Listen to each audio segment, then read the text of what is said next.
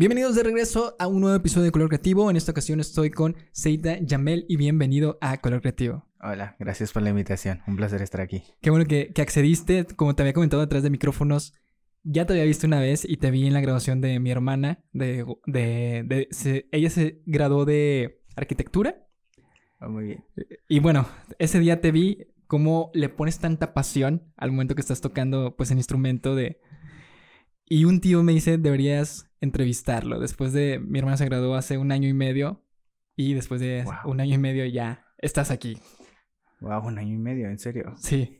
Wow. Pero sí, te había visto y la verdad lo que me gustó fue el cómo, cómo sientes la música. Porque ves a, otros, a otras personas que están tocando algún instrumento y se ve tranquila. Pero el momento en el que tú bailas, te inspiras, pasas por todos lados, en ese momento estás pasando por todas las mesas. Y dije, wow, o sea, está padre porque al mismo tiempo te atrapa y te engancha. Y me acuerdo que ese día todos estamos viendo cómo estabas tocando, pues, todos los covers que, que estabas haciendo a través de un violín. Sí, la verdad, me impresiona el hecho de que sea ya un año y medio. Wow, qué rápido se pasa el tiempo, ¿verdad? ¿Cuánto tiempo llevas en redes o subiendo un poco de, tu trabajo? Llevo dos años, dos años apenas y te digo, se va muy rápido el tiempo y no recuerdo ese evento, de tantos que he ido ya no recuerdo cuál es, pero wow, cómo da, cómo gira el mundo, ¿verdad? Como es chiquito el mundo. Sí, pues. Ay, pues sí, como te conozco por una persona que también estuvo aquí ya con nosotros en otro proyecto, que fue Alem. O sea, e-, es recomendada también por Gaby, que también estuvo aquí en un, episodio.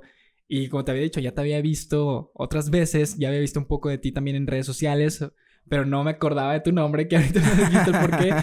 Pero si quieres decir el por qué nace este nombre artístico, porque me comentaste cuál es tu nombre tal cual, pero el nombre artístico, ¿cómo nace? O el por qué dijiste, bueno, quiero hacer esto. Seita Yamel nace eh, por mi productor Ángel Soto y por mí. Eh, Seita por uno de mis animes favoritos. es una película llamada La tumba de las luciérnagas. Eh, el personaje principal se llama Seita, pero él es con Z e I latina. Yo soy con Z. E y. E Y y doble T. Este. Entonces es la diferencia, vaya, más original.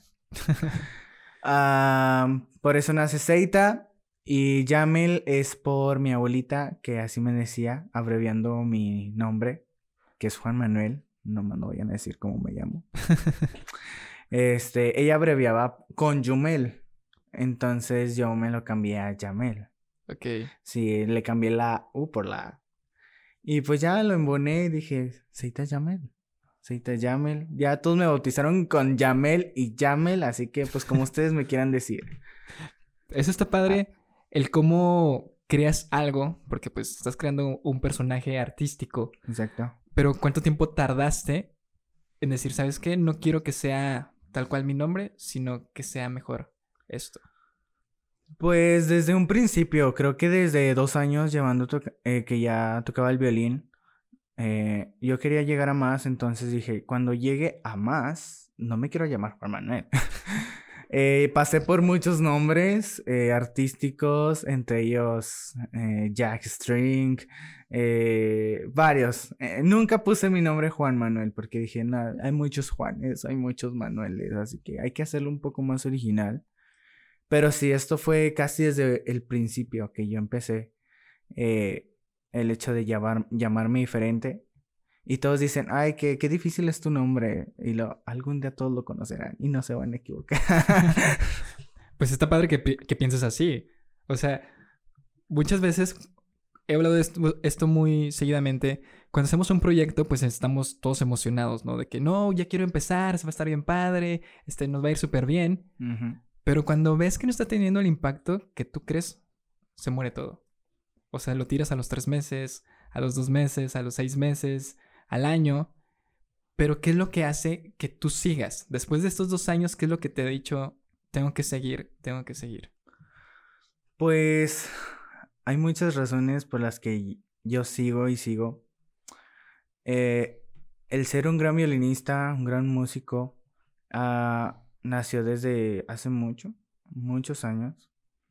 Entonces, el hecho de seguir adelante es... ¿Cómo te podría explicar? Es que te digo, hay muchas razones y no hay, no hay cuál. Pero es como esa, ese reto que yo tengo como persona, de decir, ok, sigo adelante por mí. Antes era por otras personas, antes era para decirle a esta persona que sí lo hice, para restregarle en la cara a esta persona que sí pude. Y no, ahora ya es por mí, porque yo quiero llegar a hacer algo para no darle explicación a alguien o para ir, sabes que te lo dije, no, es como para ya un reto personal, para mí, o sea, ya para nadie más y creo que es lo que me motiva. Eh, no puedo decir, yo me motivo solo, pero... Pues no sé si me voy a entender. Pero... Es porque yo quiero, vaya. Por ejemplo, eh, así como te digo, encontrar una motivación todos los días de seguir con un proyecto que al principio ni siquiera te deja hasta poco a poco tienes que ser tener una constancia hasta que alguien llega y cree en tu proyecto es cuando pues ya después de tanto tiempo, ¿no? Pero esa motivación a veces es difícil de querer, ¿sabes qué? Pues nomás lo hago en mis tiempos libres o ya, pues cuando tenga tiempo, ¿no? Tal cual de, hacer esto. Pero esa constancia de, dos años, digo, eh, cuando empiezas un, trabajo o algo, dicen, no, te va a ir bien a partir del tercer año. Los primeros, antes de ese tercer año, pues te va a ir mal, o sea, vas a caer mucho, pero pues tienes que seguir y seguir y seguir Ahorita me estabas contando también de que acabas de tener un boom en una red social que pues es a veces... Ahorita ya es difícil de poder pegar como, como tú dices, TikTok ya es más fácil, pero Facebook, ¿por qué fue ese boom? Este, creo que por mi forma de, de moverme, de expresarme al tocar. Eh, me subió una página un chico que se llama El Sugar. Saludos al Sugar. Este, gracias a él me hice viral. Este, la verdad no te sabría decir el por qué se hizo viral ese video. Este, porque lo he intentado muchas veces y nunca sale. Eh, y hasta le dije al Sugar, me lo topé eh, la semana pasada. Eh, y, y me dijo, le dije, wow, de haber sabido que me hago viral, toco una de mis mejores canciones, pero a veces no pasa. O sea, tocas tu mejor canción, nadie lo ve, este, te digo, no sé por qué se hizo viral ese video, no sé qué vio la gente. Pero pues, eh, lo bueno que les gustó y la verdad es un logro, como te dije ahorita, es un logro hacerme viral en Facebook.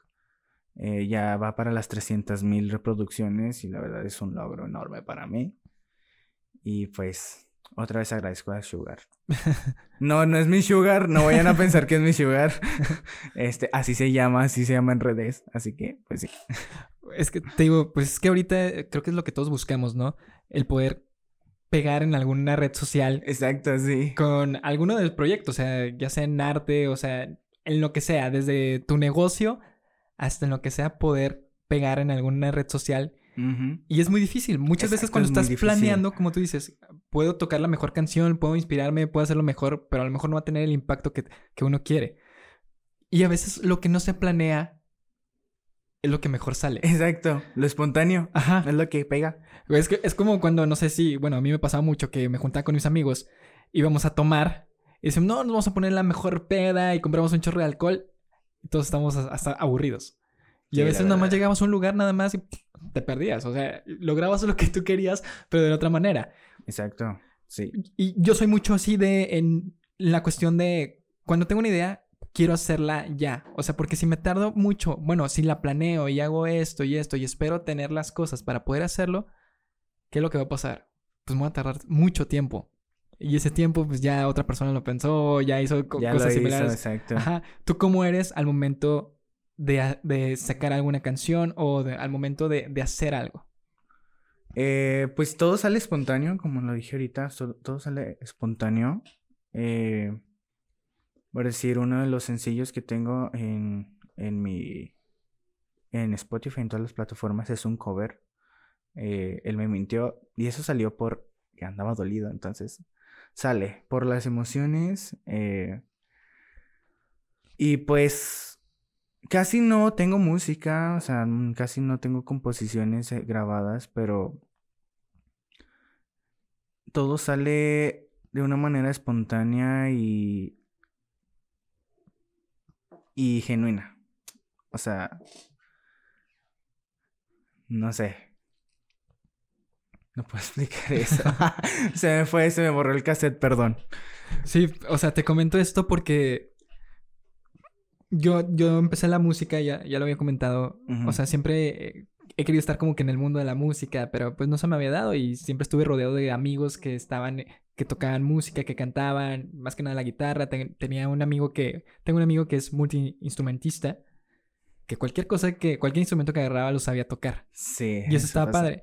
Y, yo en una Navidad, pues mi mamá nos llevaba a galerías y decía, cómprense lo que ustedes quieran, hay de presupuesto esto. Y yo lo primero que me compré fue pues un ukelele. Y me dijo que para qué me había comprado esa guitarrita. este... Y así fue como aprendí yo a tocar algún instrumento. O sea, aprendí los acordes y cada vez que yo sentía algo o quería este, cantar alguna canción que estaba de moda, pues buscaba la, los acordes y demás para empezar a tocar. Y así fue como la manera en que empecé a transmitir algo. Y luego ya dije, no, sabes que lo mío no es la música, lo mío es más hacer otro tipo de cosas, pero es la manera en que yo saco pues el sentimiento. Estaba viendo también la otra vez este, tus historias y, también que habías subido que estabas tocando piano, que también cantas, no solamente es el violín. pero de todo eso que estás haciendo ahorita, ¿por qué agarraste el violín como tu primer instrumento y no algún otro que es como la guitarra?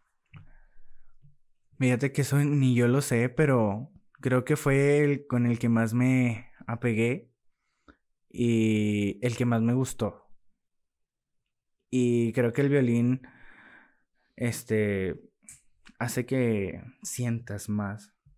Todos los instrumentos, no digo que no más, pero el violín es, no sé, es muy universal.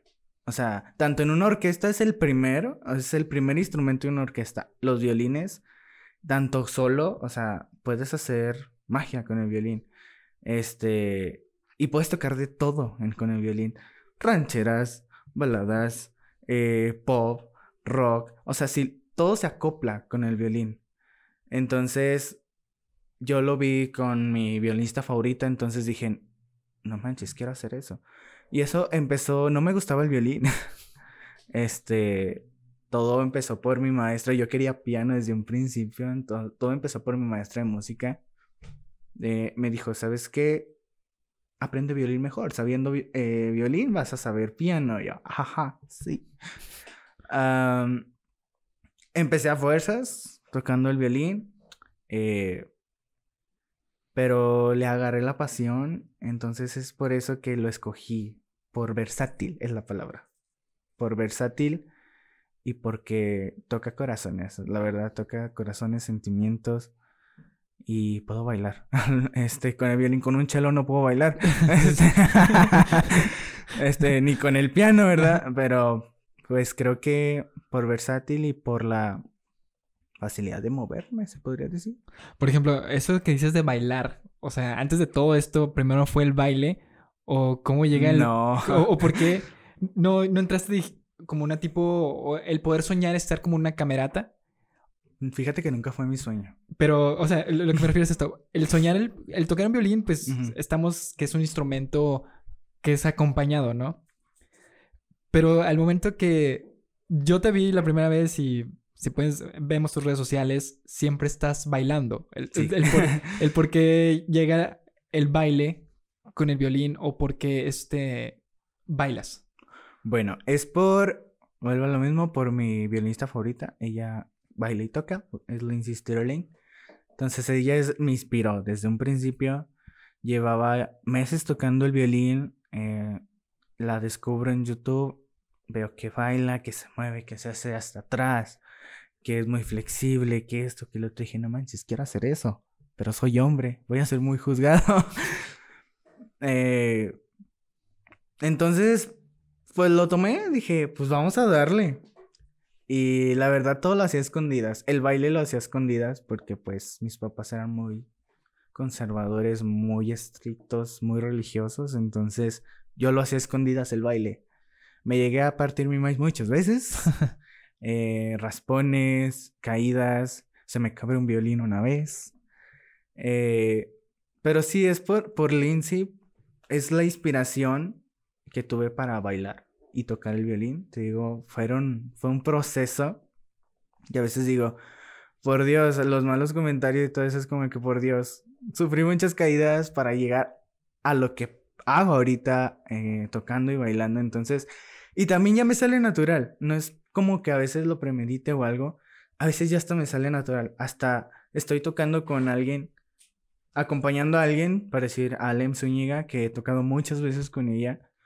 Estoy tocando con ella y me sale natural. No es como que diga yo, ay, voy a bailar para yo lucirme, que todo. No, sale natural de mi cuerpo. Ya, sale natural de que estoy y ya de repente me estoy moviendo, estoy moviendo la pierna, estoy, este, es que es como mi forma de sentir la música más de lo que ya la siento. El bailar, el poder dar un show que la gente no nomás escuche, que también vea.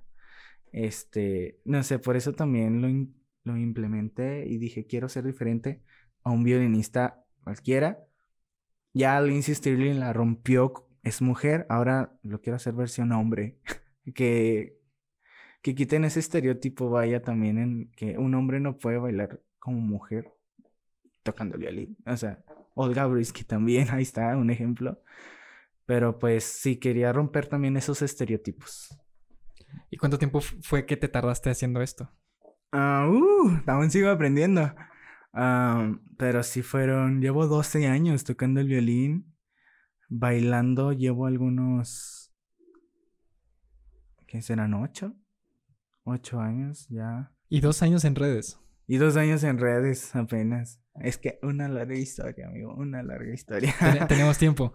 Excelente. Este, sí, digo, ocho años, nadie me enseñó. Tomé algunas lecciones ya apenas estos últimos eh, meses, eh, años. Pero por una otra cosa ya no seguí en las clases y dije, mejor yo viendo. Y todo lo he aprendido viendo. Hasta el violín lo he aprendido viendo nada más. El piano nomás viendo.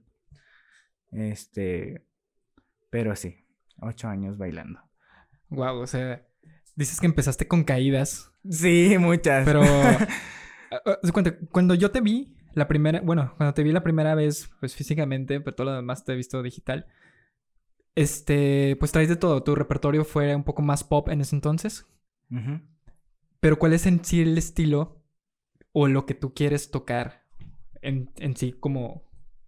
Si fuera original, música y todo. O sea, quieres ser un poco más calmado, un poco más, este, un estilo más rock, un estilo más mm, pop. Pues sí, sería como que más pop. O sea, más pop, electrónica.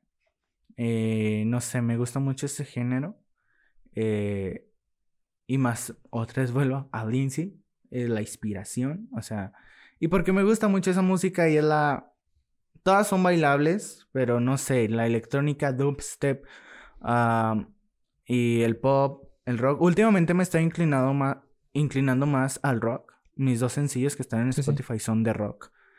Pero yo no quiero tan, tanto rock, o sea, es como que variarle. O sea, no quiero enfocarme en un solo género porque para todos hay gustos. Entonces quiero si hago música original, si hago un álbum de estudio que lo estoy haciendo, sería y va a ser como de pop y luego meterle de repente rock y luego una balada y luego de repente este no sé una electrónica una dubstep así variarle de todo un poco para pues ampliar mi personaje también, porque quieras o un género también incluye el personaje, entonces ampliar mi personaje en todos esos géneros de música, tanto de un drag queen hasta alguien muy dark, o sea, quiero variar. ¿Y cómo, lo, cómo construyes el personaje? O sea, cuando empiezas con tu nombre, primero es la inspiración del nombre, ¿no? Y luego cómo es tal cual ese personaje que le quieres dar a las personas o quieres transmitir. Eh, pues es un personaje muy variado. Este, que puede ir desde lo muy elegante hasta lo muy, muy descabellado, muy urbano, muy eh, callejero. Este, es un personaje, Seita es un personaje muy versátil, eh, que se acopla a todo. Te digo, este, te, te puedo dar una drag queen, hasta, no sé, a un bailarín de ballet. O sea, quiero meterle de todo. Seita Yamel es todo. Es un estuche de monerías en su personaje. No es tan solo un personaje común. O sea, Seita Yamel va a ser algo muy versátil. Algo que se va a acoplar a todo. Hasta las rancheras. Y hasta los corridos tumbados. Este, oye, ¿crees que Seita es una. es tu alter ego? ¿O eres tal cual? Cuando no eres Seita, cuando estás tocando, ¿qué personaje es el que vemos? ¿Una persona tranquila? ¿Una persona a lo mejor con miedos? ¿O simplemente eres tú en todo momento? Eh, pues. Es una soy una persona, o sea, fuera de Seita soy muy introvertido cuando estoy en mi personaje, todos me ven muy extrovertido y todos me dicen, ay, es que tú eres bien extrovertido. no, soy muy introvertido, soy muy tímido. Pero al momento de ser Seita ya me explotó mis sentidos. Los explotó tal cuales. Eh... Ah, ya no me da vergüenza. Por ejemplo, ahorita te da vergüenza o tenías miedo al momento que llegaste aquí. Eh, no, un poco nervioso, pero suena de eso, no miedo, así como que más nervios, pero, pero sí. Porque cuando estabas diciendo, o sea, todos queremos ser, este, virales, ¿no? Ajá. Pero no sabemos a qué nos enfrentamos. Nos enfrentamos a que nuestra imagen está siendo expuesta. Exacto. A que, pues, nuestro talento, pues, se dé a conocer. Y a lo mejor no es el mejor talento para ciertas personas, y la imagen, pues todos somos críticos, ¿no? Al momento que estemos en redes sociales, todos criticamos todo. Exacto. Y, y ese es un problema porque ahí es cuando entran los miedos al poder hacer algo. Porque, como tú dijiste también ahorita antes de empezar, hay comentarios negativos que pueden llegar a afectar. Hay comentarios negativos que dices, ok, me estoy dando a conocer. Una vez me dijeron eso. Recibí mis primeros comentarios negativos y eso dice, ok, alguien ya está hablando de mí, o sea. Exacto, y eso es bueno. Pero, por ejemplo, ¿tú cómo lidias con todo eso? ¿O cómo fue que Seita llega a que perder el miedo al público, más que nada? Pues bueno, yo, yo este, desde muy niño estuve, estuve muy acostumbrado al público. O sea, siempre tocar enfrente de todos, siempre eh, estar ante muchas personas, ¿verdad? Y obviamente siempre van a criticar tu forma de ser. Eh, a veces ves todos los comentarios, porque son cienes, miles. Y, y hay dos negativos y te enfocas en los dos negativos. Y eso, el año pasado también me hice viral en un, en un video que subieron.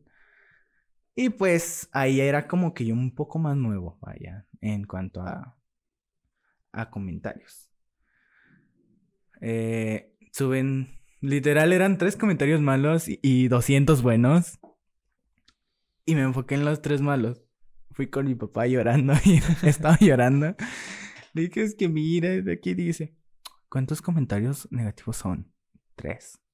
Y positivos, 200. Y estás enfocando nada más en tres. Y yo, sí, perdóname. Este... Pero ahora es diferente porque ya sacan hasta la sexualidad y todo eso, o sea, entonces ya no solo se enfocan en si tocas mal, si bailas mal, o sea, ya hasta en tu sexualidad se enfocan y es increíble como en pleno 2023 todavía, todavía hay gente homofóbica. Entonces, creo que son los que más me hicieron ruido esta vez. Eh, ahí sí te puedo decir que sí tuve miedo, porque no sabes qué tipo de persona esté comentando, quién esté atrás de ese teléfono comentando, si sea alguien que vaya a hacer algo, o sea, no sé, no sé si me des entender. Eh, no quiero ser tan explícito a ella, pero fue lo que sí me movió. Ya, los malos comentarios como que cada quien de gustos a gustos. Yo toco, así soy, no voy a cambiar porque alguien me lo dice o porque vienes y comentas, bailas mal, este, que te están picando atrás o qué, o sea, así, digo, Eso no, ya los que me molestan y sí me causan cierto ruido, cierto conflicto son esos, los homofóbicos. Y sí, sí me ha dado miedo. Pero después me enfoco en los positivos, en los que realmente sacas provecho de que toda la gente que te admira, toda la gente que te quiere, eh, y dices tú, bueno, estoy rodeado más de esas personas. Así que, pues es lo bueno. ¿Quién fue la primera persona que te apoyó al momento que empezaste con, con el proyecto? ¿O quién esperabas poder llegarle cuando empiezas? Te pongo el ejemplo del podcast. Cuando empiezo el podcast, pues yo pensé que nadie lo iba a escuchar, para ser sinceros. O sea, pensé que lo iba a escuchar a lo mejor mi familia, mi pareja, que fue en ese entonces, ¿no? Y al último te sorprende la cantidad de gente que lo escucha cuando traes a un invitado que llega a otras personas, que es compartido, que poco a poco la gente va conociendo tu proyecto. Pero yo empecé con ese miedo. O sea, y aparte yo empiezo por la cuestión de quitarme el miedo al hablar en público con otras personas. A mí me daba un chorro de miedo todo esto que tú ves aquí detrás. Pero poco a poco se me va quitando y por eso empiezo este proyecto. Pero tú, ¿quién esperabas que lo escuchara? Eh, creo que pues mi familia, eh, mis papás, lo tomaron muy bien, fíjate. Esto de la música lo tomaron muy bien y es algo que les agradezco hasta ahora. ¿Ellos fueron los que te trajeron a la música? ¿O tú buscas por, eh, por otro lado? Pues bueno, es como la típica de al principio cuando empecé a tocar el, el violín, bueno, antes de empezar las clases que se estaban postulando, pues las clases se estaban anunciando, las clases vaya. Eh, que te cuento que me dijo la maestra que aprenderá violín, yo voy con mi papá, perdóname, papá, te voy a quemar. este, fue de que yo fui bien emocionado, un niño de 8 años. Oye, pa, quiero aprender violín. ¿Qué? ¿Estás loco? ¿El violín es para niñas? ¿Eres una niña o qué? Mira, le salí bien joto, perdóname. Pero, este. Sí, sí fue difícil para mi papá asimilar el hecho de que quería yo aprender violín hasta que lo. lo. lo convencieron, pero. Fíjate que como que ya a estas alturas ya es como que. Ya están orgullosos, vaya de escucharme y desde el principio, desde el primer día que yo salí a la calle a tocar, eh, ese día estábamos pasando por una situación difícil en mi casa, entonces mi papá llega, ¿saben que no hay dinero? Nada. Le dije, ok, dame chance y ahorita te traigo dinero. ¿Cómo? O sea, tú confía. No le dije a dónde iba, no le dije con quién iba. Simplemente me salí, agarré mis cosas. Me toqué aquí en la Alameda. Eh, sin micrófono, sin nada. Y empecé a tocar mi violín. Llegué con dinero y, y créeme que... Y ahí como que mi papá dijo, oh, wow, sí, como que sí deja esto, como que te dedicas a esto, ¿no? Este, pero sí, creo que las primeras personas que yo eh, quería que vieran mi trabajo y más porque, pues quieras o no, también llega la duda de, de ellos, de, de, parte de ellos, de, ay, ¿a poco lo va a lograr? No creo que lo logre. Y las primeras personas que yo quería llegar y decirles, ¿saben qué? Lo logré, fue, eran mis papás, mi familia. Y la verdad lo han tomado muy bien, me han apoyado en todo lo de la música y pues muchas gracias. Y, y pues sí. Porque, digo, cuando queremos hacer algo, pues creo que es lo más importante, ¿no? Muchas, creo que es la fuente de inspiración, este, en la mayoría de los casos, porque, pues quieres agradecerle de una cierta manera por el esfuerzo que hacen, pues, nuestros papás, mamá, papá, y el que tú hagas algo y que tengas ese apoyo sin importar qué es lo que hagas, pues creo que lo, lo que uno quiere, ¿no? Sí. Ya, ahorita ya el punto es el hacerte viral, que llega a escalonar este tu, tu proyecto, pero ese es el inicio. Sí. ¿Cuándo fue cuando alguien llega contigo y te dice, quiero que toques aquí. Bueno, no tal cual que, que toques aquí, sino que fue muy, muy padre. Precisamente ese mismo día que yo salgo a tocar a la calle, por necesidad, vaya. Créeme que es algo con lo que soñaba desde, uh, desde que yo ya tocaba más o menos el violín. Ya decía, ay, qué padre, así como que me ponía así ay, qué padre. Eh, imagínate un día que salga a tocar a la calle y luego me encuentre un productor musical y me diga que quiere grabar conmigo. Qué padre sería. Y no manches, ese día me salí a la calle, estaba tocando ahí en la Alameda. Te digo, sin nada y nada, o sea, a capela. Llega mi productor Ángel Soto. Un saludo. Este, y yo estaba tocando el violín, se sientan, se estaban comiendo unos helados ahí, me empiezan a ver. Eh, termino, me deja su tarjeta, me dice, llámame, quiero trabajar contigo. yo, no, no manches. Eh, fue muy, muy bonito, la verdad, porque pues el sueño que tenía, las, y las ilusiones que tenía en aquellos años se hicieron realidad el primer día que yo salí a la calle. O sea, el primer día. O sea, las oportunidades llegaron, las puertas se abrieron desde el primer día que yo salí a la calle. Y como que fue la señal, el cielo, Dios, el universo, como lo quieran ver, abriéndome la puerta. Entonces, creo que fue el primer, la primera puerta abierta, la primera oportunidad grande que tuve y lo más padre que fue el primer día que me di a conocer. Eh, ya después, ya la verdad ya no me acuerdo de, de cuál fue mi primer, ¿sabes que quiero que toques aquí? La verdad no, no me acuerdo, pero creo que esa fue una de las más importantes.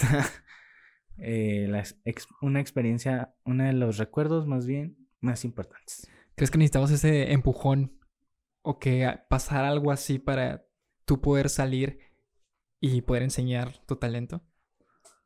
Creo que sí, creo que fue... ¿O estabas esperando, no sé, una señal alterna del poder presentarte en algún otro lado? ¿O crees que eso fue lo...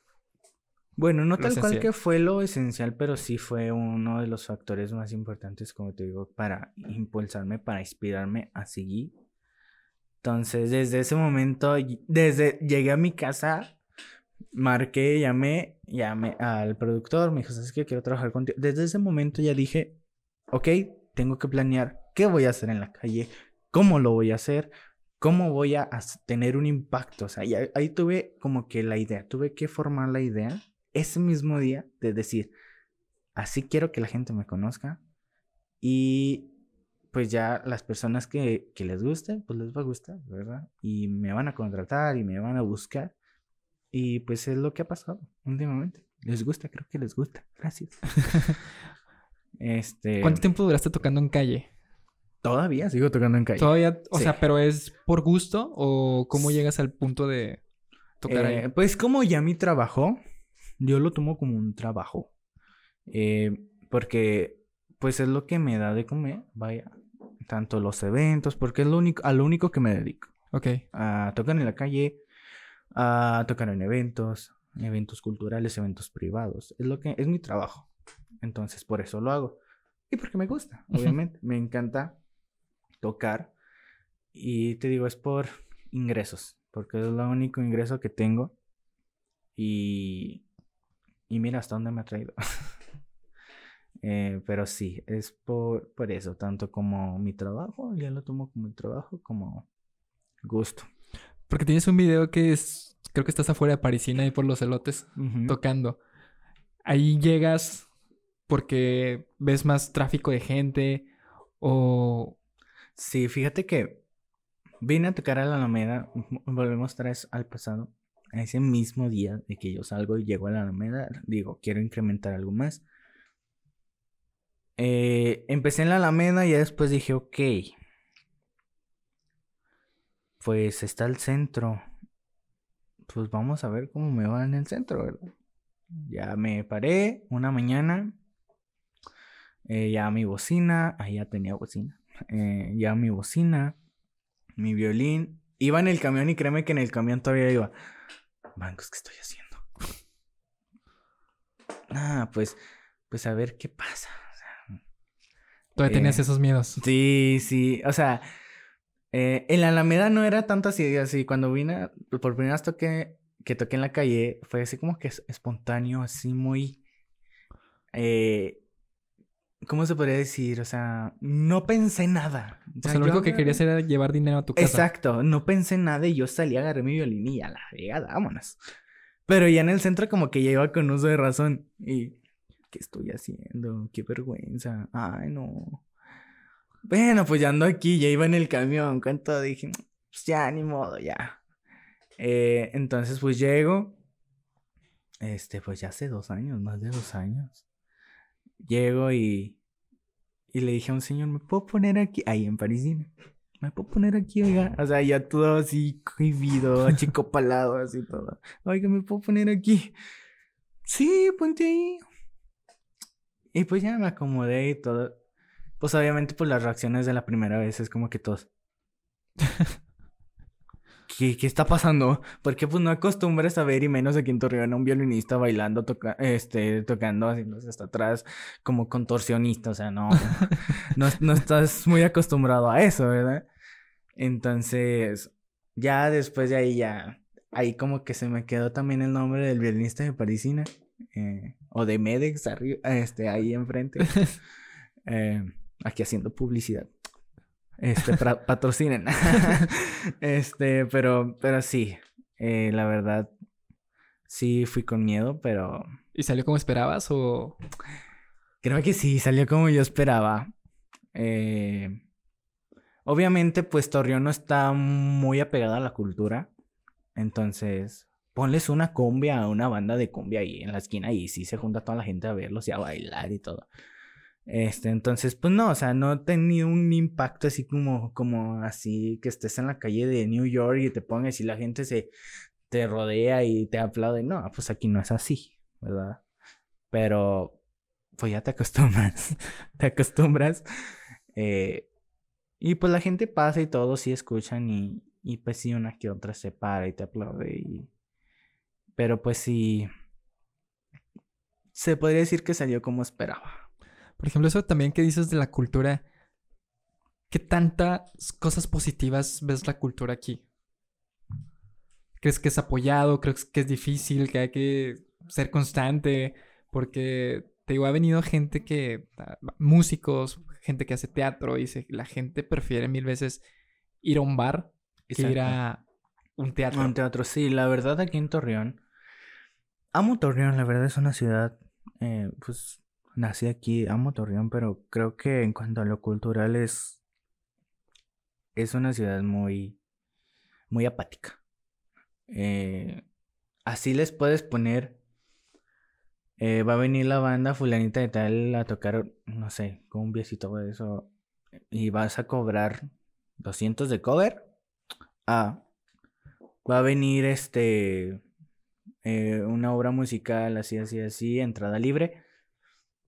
Todos van a preferir pagar por ir a ver una cumbia, a bailar cumbias, que a ver una obra de teatro musical o, o son muy pocas las personas que aprecian, vaya, el, el arte eh, en general, tanto como teatro musical, eh, teatro, Simplemente ir al museo. Exacto. O sea, eh, Torreón no está como que más. Es un rancho. ¿Qué esperas? Es un rancho. Este. Entonces, sí, creo que aquí en Torreón hay muchos. He ido a muchos proyectos de cultura aquí en Torreón. eh, tanto de arte y todo. Y créeme que, con todo respeto, eh, las personas que van son la familia de los artistas. O sea, se llena de puros familiares del artista que pintó la pintura. O sea, por eso se llena, no tanto porque alguien vaya y aunque lo publiques y digas va a haber una exposición de arte aquí en tal lugar, nadie va, o sea, de los que lo ven nadie va. Solo se llena por los familiares de los artistas. Y solamente eso. dura un día, ¿no? ¿Mande? Solamente dura un día. y- Sí, y me he fijado en eso. Fíjate que en todas las exposiciones, la mayoría, más bien dicho, es por eso. O sea, por familiares del artista y por eso se llenan las, eh, pues las exposiciones y los, eh, y los maestros de arte y todo con los que he colaborado, no me dejarán mentir. este, pero te digo, en general, tanto en la música y es, también puedes ver los comentarios de mis videos y todo, es eso, o sea, estás en la ciudad equivocada, porque no lo aprecian. Lo que, los que lo aprecian es muy poco, del 100% de la población aquí en Torreón, el 10% lo aprecia.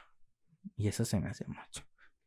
Eh, pero pues sí, creo que está muy, muy apático en esa, en esa área del arte, de la música. Eh, está muy apagado aquí en Torreón. Por ejemplo, tú como músico, ¿qué tanto esperas? ¿O hasta cuándo tú dices, quiero salir de aquí?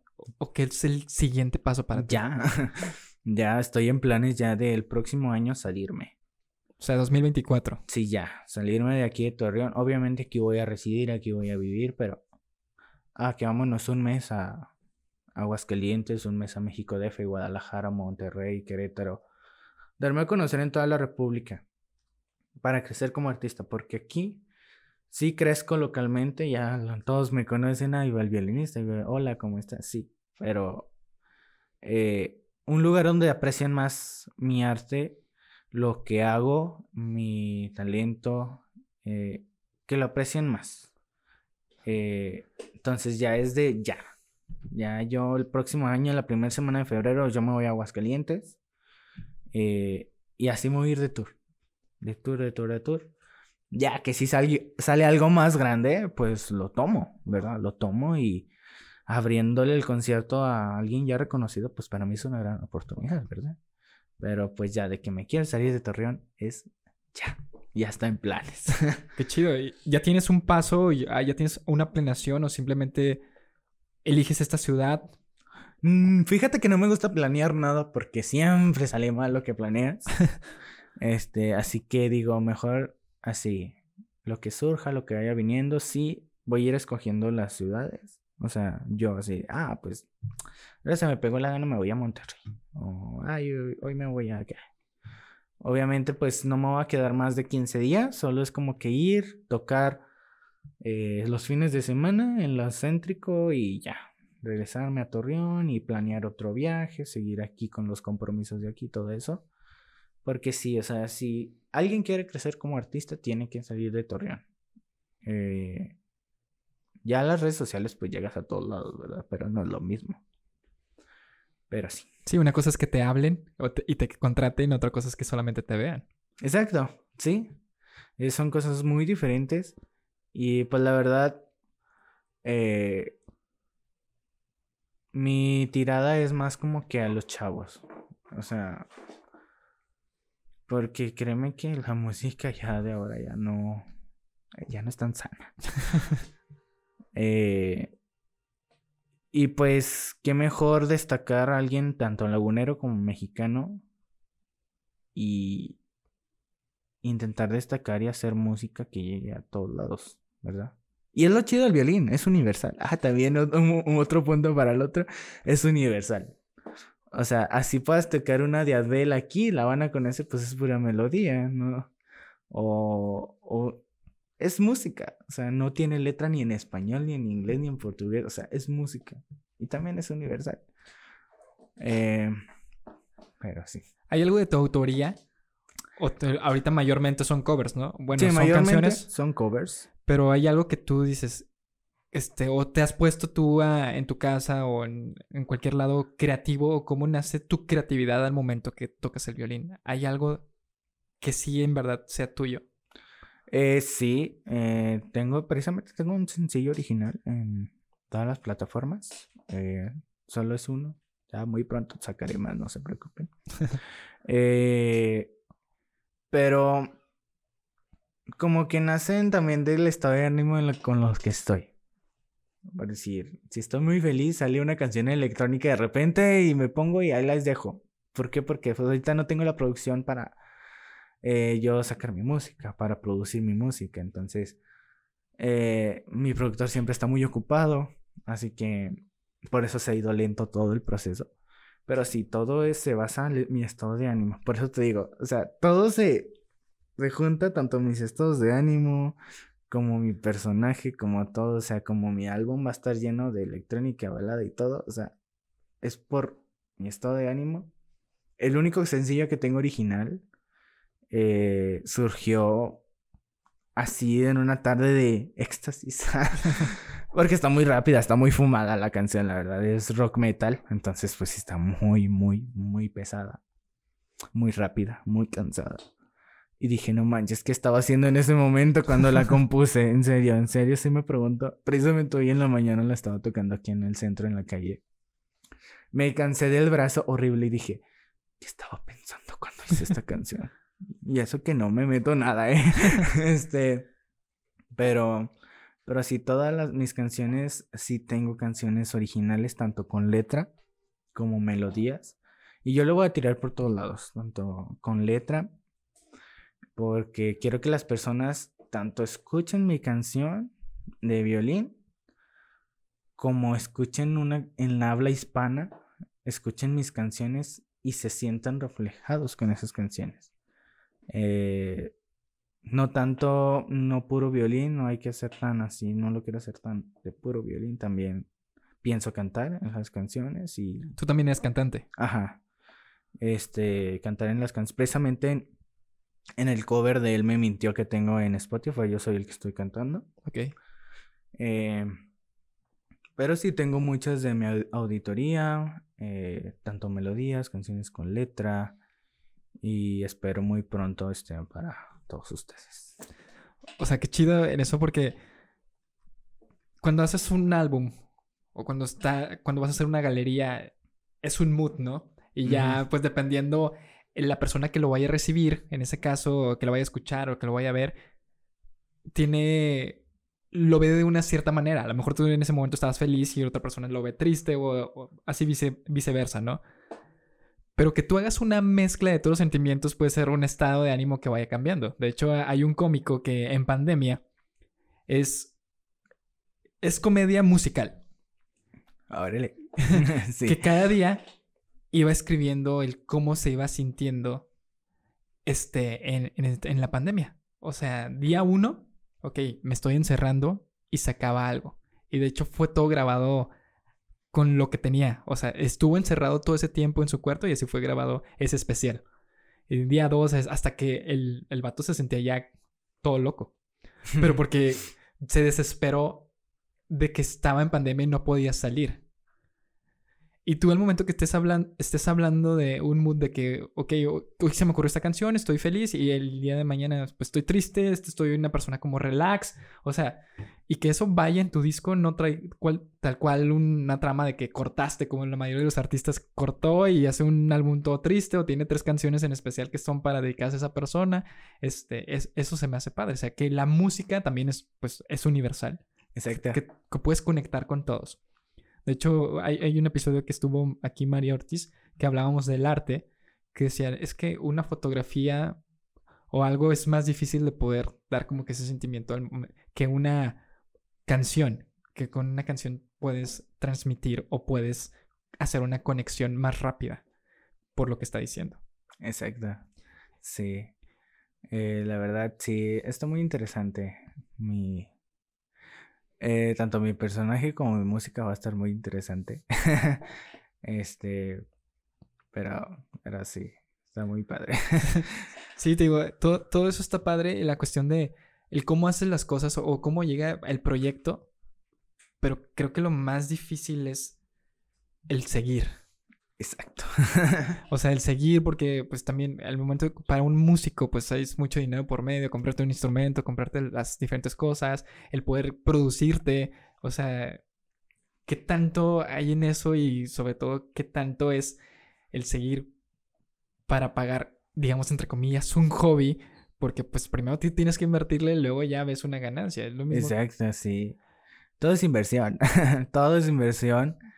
Eh, y pues la verdad, sí es complicado, como te dije ahorita, eh, antes de, iniciar, de que pues para una banda pues es un poco más, más fácil, ¿verdad? son varios y entre todos pues se tienen tanto creatividad como económico, todos, o sea, se apoyan entre todos. Cuando uno es solista, sí es más difícil y más complicado, o sea, Y más como en mi caso porque yo ya soy más conocido y voy a muchos eventos.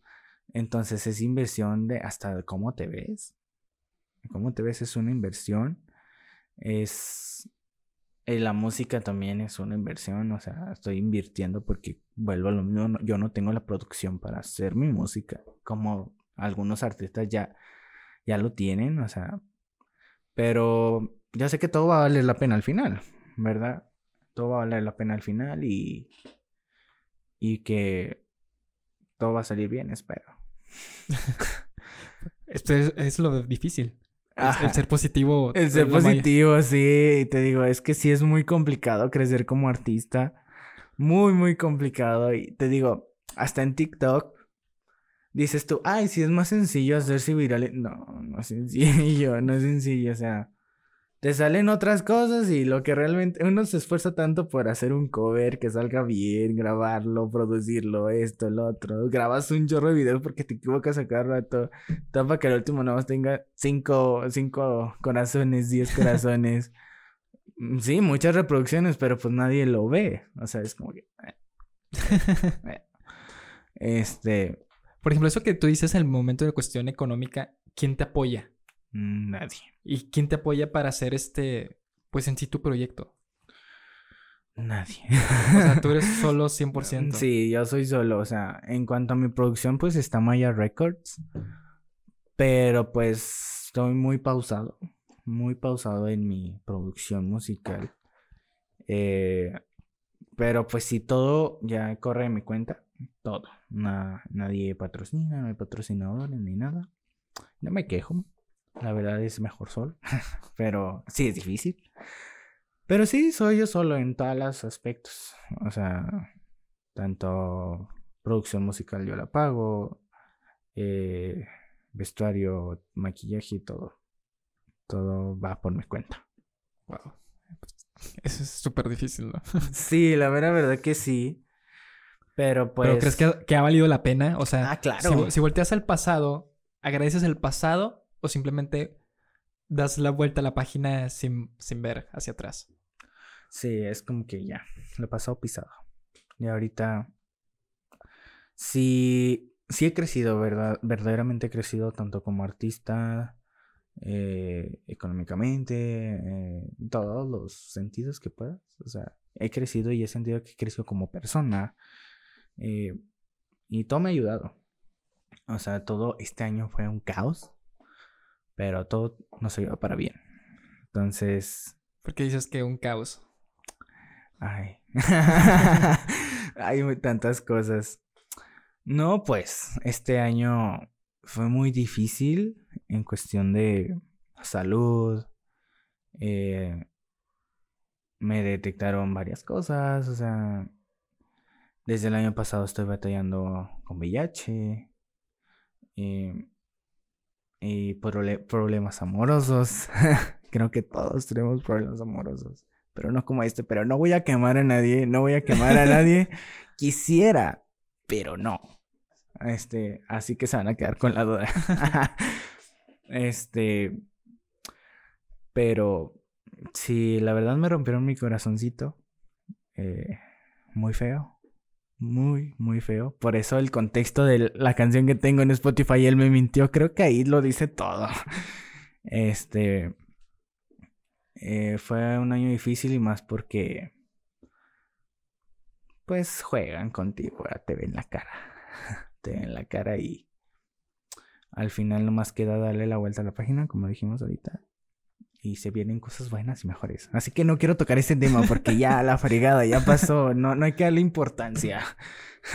pero fue un año lleno de muchas cosas, pero creo que todo me ayudó para bien y para crecer, tanto como persona, como te dije ahorita, emocionalmente, eh, mentalmente, estar preparado y creo que todo esto me hizo más duro, eh, en un buen sentido, vaya. Eh, y también he aprendido muchas cosas. Todo es aprendizaje. Creo que este ha sido uno de los años más duros, pero espero que el siguiente se vengan los éxitos. Creo que estamos cerrando el año bien. Y eso es bueno. No pensé que lo iban a cerrar bien. Hace un mes atrás yo dije, este año va a salir ya, ya lo vamos, lo vamos a cerrar bien mal. Pero no, la neta se está acomodando todo bien chido. Nuevas personas llegan, nueva temporada y nueva temporada en mi vida. No les digo, si algún día invirtieran en una serie de mi estaría bien, bien perro la serie. Este, pero sí, todo es aprendizaje. Lo tomé como aprendizaje. Eres una persona que cada vez que empieza, cada vez que empieza el año, nosotros, pues, es la típica de uvas, ¿no? Son 12 uvas que nos ponemos, pues, un deseo o un sueño o qué es lo que queremos lograr en, en el año. ¿Eres una de esas personas o prefieres fluir? Que todo va a estar bien. Bueno, yo soy una persona más espiritual. Ok. Eh, en cuestión de, ok, soy muy creyente de Dios. Entonces, sí es como que al final de año es como que Dios, estoy en tus manos. Lo que sea que venga, lo voy a tomar. Bueno o malo, lo voy a tomar. Y es algo que ya, ya dije, o sea, lo voy a tomar. Como lo tomé este año. Pero sí soy más así, más espiritual, así de, ok, como les digo, Dios, el universo, como ustedes lo quieran ver. Eh, yo no soy tanto de las uvas o que métete abajo de la, de la, mesa para que te llegue el amor. este, no, yo soy más espiritual y prefiero dejarle las cosas al destino, a Dios, al universo. Eh, y sí, me puede decir que vaya fluyendo. Sí, porque pues, te digo, muchas veces, bueno, la mayoría de las personas creo que todos tenemos esa tradición. Pero ¿qué es lo que pasa, no? es 2 de enero, el primero de enero y ya se rompió todo eso y dices, no, ya el próximo año te va a ir bien, ¿no? Ah, sí, ya, ya el próximo año ya hago ejercicio. este, no, pero puedo decir que este año sí cumplí propósitos que me que hice entrando el año. Me la pasé trabajando, ¿verdad? En Año Nuevo, literal, estaba tocando en un evento. Este, un evento de toque de qué? De 9 a. No, no, de 10 a 1 de la mañana toqué. Y literal me la pasé en un evento de Año Nuevo, pero dije, no, esto va a ser como una nueva experiencia. Ah, voy a cruzar el Año Nuevo tocando el violín en un evento. Qué chido, a lo mejor eso trae éxito. No los trajo, pero, pero pues bueno, este, se intentó. Eh, pero sí. Pues que es difícil, ¿no? O sea, ponerte como... Creo que ya deberíamos ser un poco más objetivos por un tiempo corto decir, ok, yo quiero que me vaya bien este mes y este mes vas a intentar que este mes. Sí, la verdad. Porque lo hacemos por 12 meses. No, está difícil. está muy difícil. Queremos que, no, por ejemplo, yo en mi caso, todo esto que tú ves aquí es algo que emprendí también hace dos años. Y este año también para mí fue un momento difícil que dije, ¿sabes qué? Ya voy a tirar todo, o sea, ya voy a regresar a mi vida rutinaria. Y llegó un momento que, pues la única manera que, la única persona que está para motivarte es uno mismo, ¿no? Puedes ir con cualquier persona. Exacto. Te va a decir las palabras que tú quieres, que te dice tú eres un chingón, tú eres la mejor persona, pero el único que se la tiene que creer eres, tú. Sí. Porque si no, ¿qué pasa? En ese momento te sentiste a todo, a todo dar, llegas a tu casa y te sientes del asco, ¿no? Exacto, no manches, tú sí sabes. sí, la mera verdad que sí. O sea, te pueden decir, como dijimos también ahorita, bien, todo va a estar bien, pero no, lo mismo de estar ahí y te pueden decir, eres un fregón, haces un trabajo excepcional y sí, como dices, te sientes, wow, gracias. Pero llegas a tu casa, te sientas y... ¿Qué estoy haciendo con mi vida? Realmente es lo que quiero.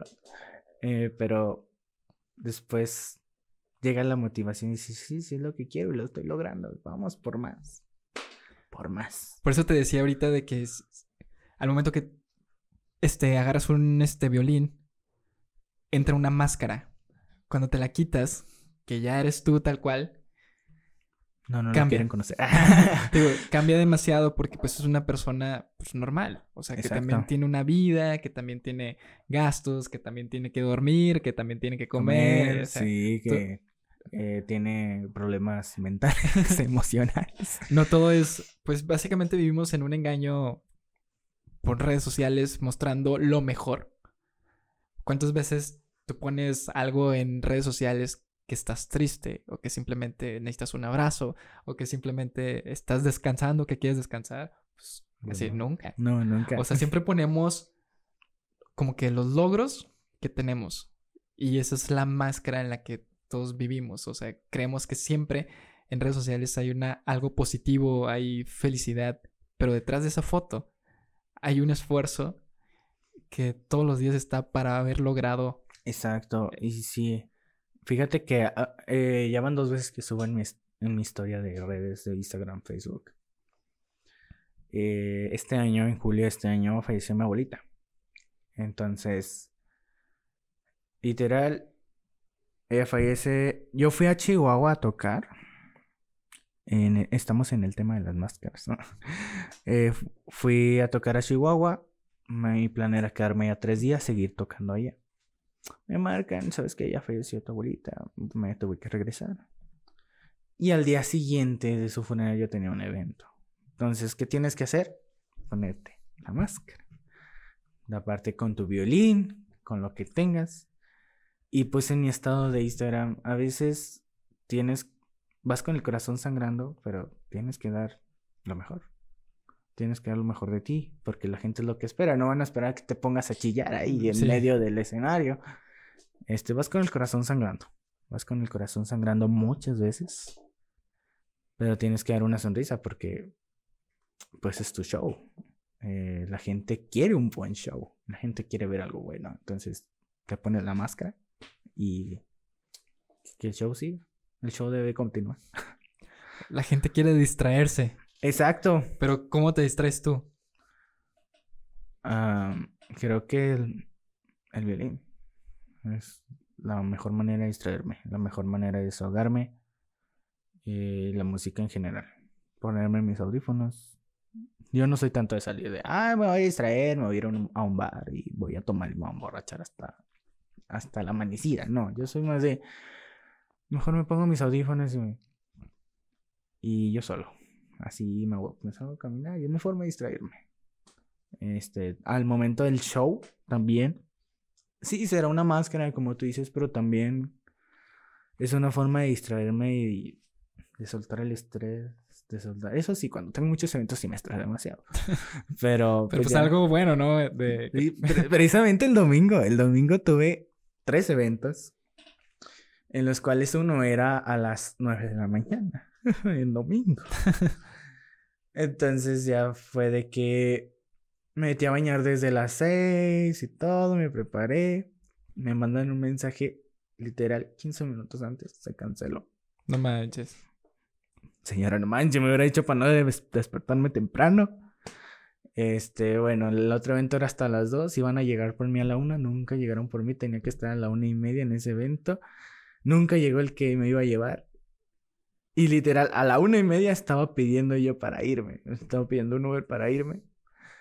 Dije, no, no, no es mi día. Hoy no es mi día. Pero el último evento, la verdad, una vibra súper bonita. Es que hasta sienten las vibras. Cuando vas a un evento, llegas y. No manches, se siente algo raro. Yo soy, yo soy muy así, se siente algo raro. Lo hago, hago mi trabajo, ¿verdad? Sí, sí. Lo hago y lo disfruto. Pero pues todos en su rollo, ya que estoy aquí platicando, mucho ruido, niños atravesándose por donde estás tocando. Eh, y pues no lo disfrutas tanto.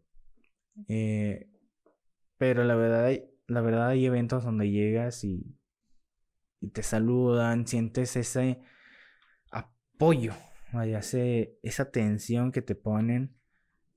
Y dices, no manches, qué bonito. Y la verdad eso me pasó el domingo. Al último llegué, era una posada de un asilo o unas de, ancianos, no, no sé cómo se llama. Y pues iban todos sus hijos, todos sus nietos, y la verdad fue algo excepcional, o sea, eso me desestresó. De decir, esto lo compensó todo lo que tuve que hacer todo el día. Esto lo compensó. Y así hay veces eventos, así hay veces presentaciones en las que te liberas. Te liberas completamente. Y también es una de mis formas de, de salirme de la faz de la tierra. ¿Cuál ha sido el, peor evento que has tenido? No, de no muchos. no, pero no tal cual evento malo sino más bien las personas. ¿Cómo? Te preguntarás. Eh, a mí me molesta demasiado el hecho de, estás contratando música en vivo. Ojo, ojo ahí. Estás contratando música en vivo. Para que ambiente la fiesta. Para que lo que estás comiendo, X o Y. Entonces, obviamente, pues también tenemos que tocar en un volumen los músicos aceptable. Tampoco un volumen como en un concierto, ¿verdad? Pero hubo una ocasión este, que yo estaba tocando en un restaurante. A mí no me gusta tocar en los restaurantes. No, me gusta tocar en los restaurantes. Siempre les sacateo tocar en los restaurantes. Por esa razón, por esta razón, de... Estaba tocando, llevo mi micrófono inalámbrico, mis pistas. Eh, ya empecé a tocar a un volumen aceptable, o sea, ni muy fuerte ni muy bajo. Va la señora del evento, no me conocía, no conocía ni mi trabajo, no conocía nada de mí. El dueño me recomendó con ella. Yo iba en el paquete del dueño y todavía me pagaba menos el dueño. Pero bueno. Eh, empecé a tocar. Va la señora, manda a un mesero a decirme que le baje porque le retumban los oídos. Ok. Me relajé, respiré. Vamos a bajarle, le bajé a la pista, le bajé al violín, ya se oía bien despacito. Este. Y, y otra vez me manda a decir la señora que le baje. Que le baje. Yo. Ok, está muy bien. Ah, le bajé al teléfono, le quité el micrófono al violín. Ya estaba tocando sin micrófono, al natural, a lo acústico, al sonido del violín. Y me manda a decir otra vez que le baje. No manches. No, ya, ya, ya no escuchaba la pista, literal. Yo estaba con mi pie marcando los tiempos. Eh, trataba de escuchar el tiempo y yo ir marcándolo con mi pie porque ya no se escuchaba la pista, ya no se escuchaba nada. Entonces ya fue de que, esa fue de que le dije, ¿sabes qué? Fui con el, el dueño del restaurante, ¿sabes qué? Yo no puedo trabajar así. No, pero ¿por qué? No puedo trabajar así. O sea, ¿para qué contratan música en vivo? Si no van a querer música en vivo. En eso pusieron las pistas del restaurante. Ya ves, pues en un restaurante nunca puede faltar la música. Literal, la música estaba más fuerte que yo. Y les dije, ya ves, el problema es conmigo. Porque tú tienes la música más fuerte. Y yo ya ni me escuchaba. Así que, por favor, ya no contraten música en vivo si no la van a disfrutar, si no, no, este, si van a estar así, o sea, de bájale, bájale al último, ya no te vas a oír. Mejor pon música de fondo. O sea, y ya le dije, ¿sabes qué? Yo no puedo trabajar así, me pasa a retirar. Y me había dado la mitad de lo que me pagó, lo que me daba, ya no me pagó la otra mitad. ok, ya no vuelvo a tocar en tu restaurante. Pero por ese caso, o sea, yo sé que, vuelvo a repetir, o sea, el volumen a veces está muy fuerte y le tenemos que bajar. Pero ya no, ya no manches, o sea, ya estaba bien bajito el violín, o sea, ya estaba bien sin el micrófono y nada. Antes no tocaste invisible, ¿no? Nada más estabas así. Sí, antes sí dije, no, pues ya no me pongo así. Mejor nada más baila. Sí, mejor me pongo a bailar. No, pues también van a correr. Este, pero pues sí, o sea, ese creo que fue uno de los mm, que más me disgusté. Obviamente hay, ha habido veces que no me pagan. Este, también ojo ahí, cuando sea su boda, déjenle su dinero al wedding planner porque no nos gusta que ya ustedes están en el vals y nosotros pues, y a qué hora nos pagan a nosotros. Así que pues mejor al wedding planner allá que no sé, que porque una vez me fui y no, ya no me pagaron. o sea, de que llegué, la novia se dirigió directamente hacia mí. Ajá. Llegué, este, toqué, pues ni la mitad me dio, o sea, no, faltaban mucho, mucho dinero. Llegué, toqué, terminé, me acerqué con uno de los amigos porque pues no conoces a nadie. Llegué, oiga, fíjese que la novia pues fue la que me va a pagar. Ah, no, si no, al último empezaron con el vals, empezaron con, con el, el ramo, empezaron el bailongo y yo. y luego, me salí y dije, no, ya después le mando mensaje. Me bloqueó. No manches. Me bloqueó la señora. Yo, no manches, nada, tampoco. Por eso son malas experiencias que hacen al músico que sea muy así, muy... Rockstar, eh, ya. Sí, no, muy rockstar, así ya, así, más, más abusado. Sí. Porque, sí, o sea, son experiencias que dices tú, no manches, por Dios. Eh, y no me pagó. Pero pues sí, o sea, no puedo decir que he tenido un evento muy malo. O sea, todos volvemos a lo mismo, son aprendizajes. Que, este... que llega el punto que dice, ya no quiero tener aprendizajes, ¿no? Ah, sí, llegas al punto de decir, ya, ya, quiero, ya quiero ser independiente, ya quiero tocar mi música en escenarios grandes y que nadie vaya, vaya y me diga, bájale. Este, la verdad, los eventos que más disfruto son las quinceñeras. Este, porque pues son chavos todos y pues el, eh, te conectas al DJ y la verdad todo lo disfruta, no sé, disfruto mucho tocar en las quinceañeras, no sé por qué, son mis eventos favoritos. Cuando me dicen, es una quinceañera y vas a tocar en la, en la cena, yo, a darle. Es más, hasta voy gratis. No, no sé creer, pero, pero sí, o sea, me encanta tocar en las quinceañeras en los eventos culturales. Creo que uno de los más grandes que he tenido fue en el Teatro Isauro Martínez este año, con un pianista. Eh, creo que fue mi logro, mi logro más grande. Hasta ahorita de como músico? Localmente, sí, hasta ahorita ha sido mi logro más grande. Mi sueño desde, niño fue tocar en el Teatro Isauro Martínez como solista. Porque pues me llegan ofertas de estar en orquestas sinfónicas, así, y yo digo, ¿saben qué? No, no es mi, no es mi tirada. Y como solista ya lo pisé, este, la verdad fue un honorazo, fue un sueño hecho realidad, ya tachadito, y vamos por más. Eh, pero sí te puedo decir, no, no ha habido eventos malos, tal cual. O sea, todos son aprendizajes y yo sé que algún día todo va a valer, la pena. ¿Te imaginaste de un día después de haber empezado en la calle por una necesidad, haber tocado en el, en el Isauro? La mera verdad, no. Y le he tocado también pues a gente importante de aquí a la laguna.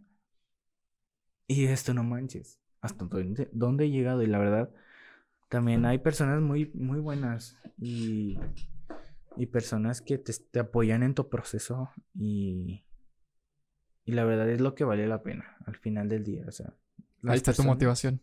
Exacto, son las personas, una de mis motivaciones, tenga, tenga un charro, pero una de mis motivaciones que al final del día es como que eh, las personas que realmente valoran tu trabajo, que les gusta y que y que te quieren, o sea, porque tengo personas que conocí de mi trabajo, o sea, que me dieron tocar y tengo amistad con ellos, o sea, es como que, bueno, es, es lo que te motiva al final del día, sí, es lo que te motiva y, y pues sí, la verdad no me imaginaba todo lo que iba a lograr hasta ahora. No me imaginaba hasta dónde iba a llegar la verdad, era lo que platicábamos mi mejor amiga y yo en, la iglesia, porque soy niño de iglesia, déjenme decirles. este, no, eh, lo que platicamos mi mejor amiga y yo eh, en el camión, cuando íbamos en el camión de la iglesia, me era atrás platicando. Que me decía, imagínate que una vez, que un día llegues a ser famoso así, yo. Sí, estaría padre, la verdad eh, se está volviendo realidad. La verdad es... Se siente muy bonito, se siente muy bonito de lo que era una simple plática, un simple sueño, una simple eh, fantasía.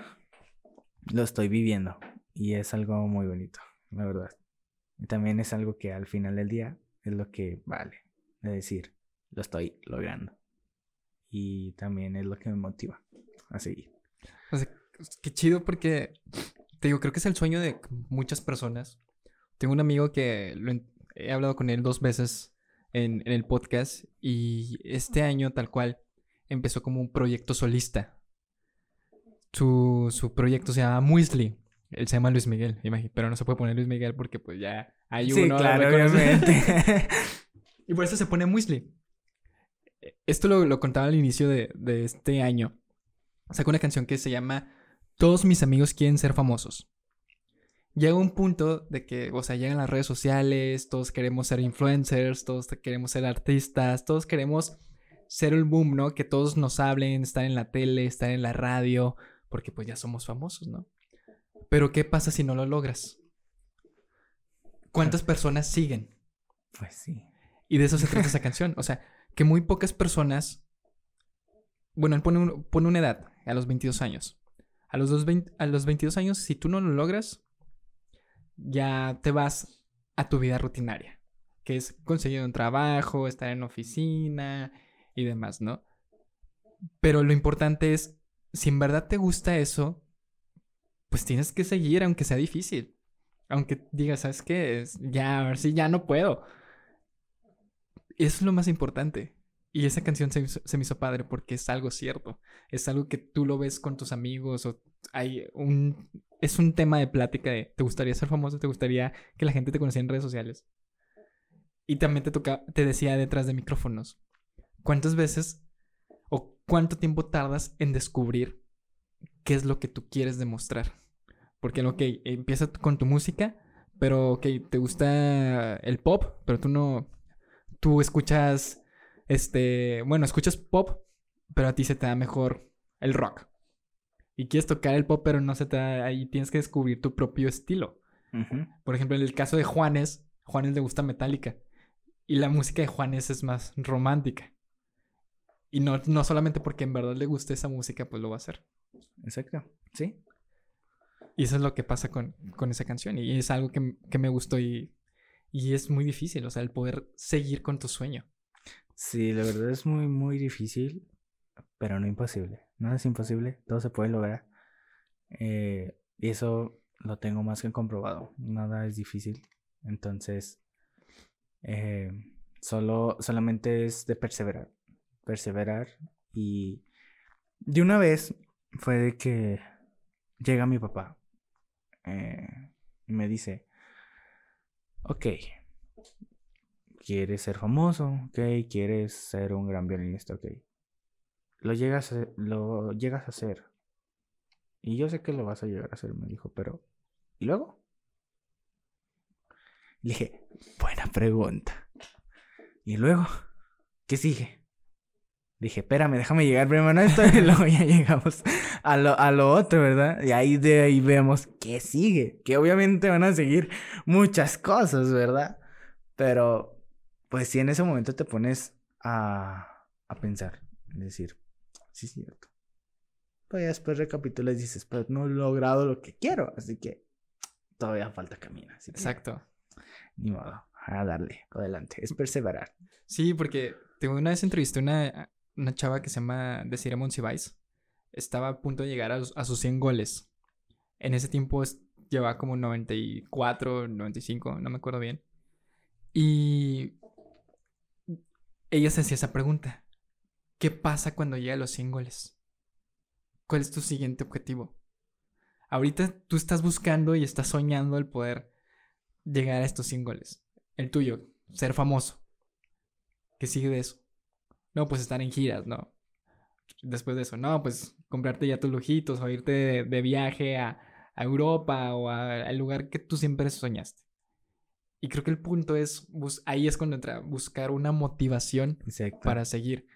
Sí. Y ahorita tu motivación es, pues primero dar este paso y luego ya te preocupas de lo de, lo de demás. Exacto, sí. Ya después habrá más preocupaciones ahorita. Sí, Hay muchas, así que espérate, dame chance de pensarlo y ya. Pero pues sí, te digo, queda un largo camino que recorrer. Pero va a estar lleno de muchas cosas, muchas cosas. Pero al final se logra y espero lograrlo. Y ¿Tienes una rutina? fíjate que no. Para ti, ¿qué, qué, qué si- significó pandemia para ti? Porque para muchas personas fue encerrarnos Ujú. y entró algo positivo y algo negativo. Lo positivo fue de que esto nos tenía que haber pasado para descubrir cosas, como mucha gente empezó podcast, mucha gente descubrió su mundo artístico, porque se puso a pintar, se puso a hacer diferentes cosas, o simplemente necesitaba un descanso para estar con su familia. Cosas negativas, pues todas las personas que fallecieron a causa de COVID. Entró desesperación, ansiedad, depresión, porque estaban acostumbrados a salir y no estaban acostumbrados a es- estar solos en casa, porque fue cuando se descubrieron y dijeron, no Sí, manches. dijeron, no manches, tampoco soy así. Sí. Pero tú cómo lo... Pues fíjate que, ay, es algo interesante. Nunca me han preguntado eso. Pero yo lo viví normal. ¿Por qué? Yo no me la pasé encerrado. Yo me, o sea, dirán, ay, qué inconsciente. No, es que vuelvo a lo mismo, soy niño de iglesia, mis papás son cristianos bautistas, entonces la iglesia de donde están son muy estrictos, muy religiosos, demasiado religiosos. Este, tienen ideas muy locas. Entonces, ellos nunca dejaron de congregarse. Ya ves, todos cerraron. Ellos nunca cerraron. Ellos seguían congregándose. O sea, como que mi vida era normal. No cambió en pandemia, no cambió nada, no cambió nada en pandemia. Este, y mi vida seguía normal, o sea, puedo decir que no me quedé encerrado, no, este, no entré en ansiedad, en depresión o algo así, o conocí más, no, fue absolutamente normal. Y es algo que, pues, pues no extraño, sino como que interesante, o sea, el hecho de, no manches, o sea, mucha gente encerrada, mucha gente asustada, mucha gente en pánico, y yo aquí muy normal. Sí, porque te digo, todo fue normal. No, no hubo algo extraordinario en mi vida en esa, un impacto, vaya, en ese, en esa etapa. Eh, por eso, o sea, por las ideas locas de, de, la iglesia en aquel entonces. Eh, la verdad fue interesante porque, pues, literal, nos estamos escondiendo. Porque, pues, ay, no nos vaya a agarrar, pues, ¿En quién estaban en aquel entonces ahí vigilando? Sí, o sea, de que no se aglomerara mucha gente. No, ya les valía, mm, mm, mm, les valía madres. este, y lo seguían haciendo. Y te digo, fue, mi vida fue muy normal en, esa, en ese tiempo. Eh, obviamente, pues no estaba, no estaba acostumbrado al cubrebocas. Creo que fue la única incomodidad que tuve, el cubrebocas. Nunca me gustó, pero, pero sí, no, no tuve algo, algo así en especial en esa época. Todo surgió ya después de que... Es que no, es que ya de, pandemia para acá se viene la historia interesante. Cuando me sacan del closet, se hace el caos y todo eso. Ahí ya viene el impacto, no tanto en pandemia. ¿Cómo fue la aceptación con tus papás? Porque dices que es mucho de iglesia. Sí. Y también, no solamente, bueno, a lo mejor no solamente la sexualidad, pero también la música. Ahí es cuando también entra en conflicto, ¿no? No, fíjate, fue algo muy, muy raro. este, pues yo siempre he sido, pues, gay, ¿verdad? En exclusiva, para no se crean. Creo que ya todos lo saben. Pero yo siempre he sido gay desde, uh, desde, desde que tengo uso de razón. Pero pues el hecho de estar en la iglesia siempre es como que... Tienes que fingir. Sí, decir todo. Y ya cuando llegué, a los 12, ya que sabes el bien el mal, discernirlo. Es como que, y te decían ahí en la iglesia, es pecado, te vas a ir al infierno. Es como que tú, tú, te, tú te dices en ti mismo. dices a ti mismo, no manches, me voy a ir al infierno. No, me tengo que arrepentir, no. Y así, o sea, y todo eso te empiezas a, tú mismo a negarte. No, y no, y no, y no. Y más una lucha para alguien, un chavillo de 12 años, estar luchando contra eso, entre comillas. Sí, fue muy difícil. Y más porque todos se burlaban de mí en la iglesia. A veces en la iglesia son más bullies que, que acá afuera. se burlaban mucho de mí en la iglesia por mi forma de hablar, por mi forma de moverme. Este. Entonces fue algo, pues difícil también estar en la iglesia. Recibir abusos aún de personas de la iglesia. O sea, fue algo muy difícil.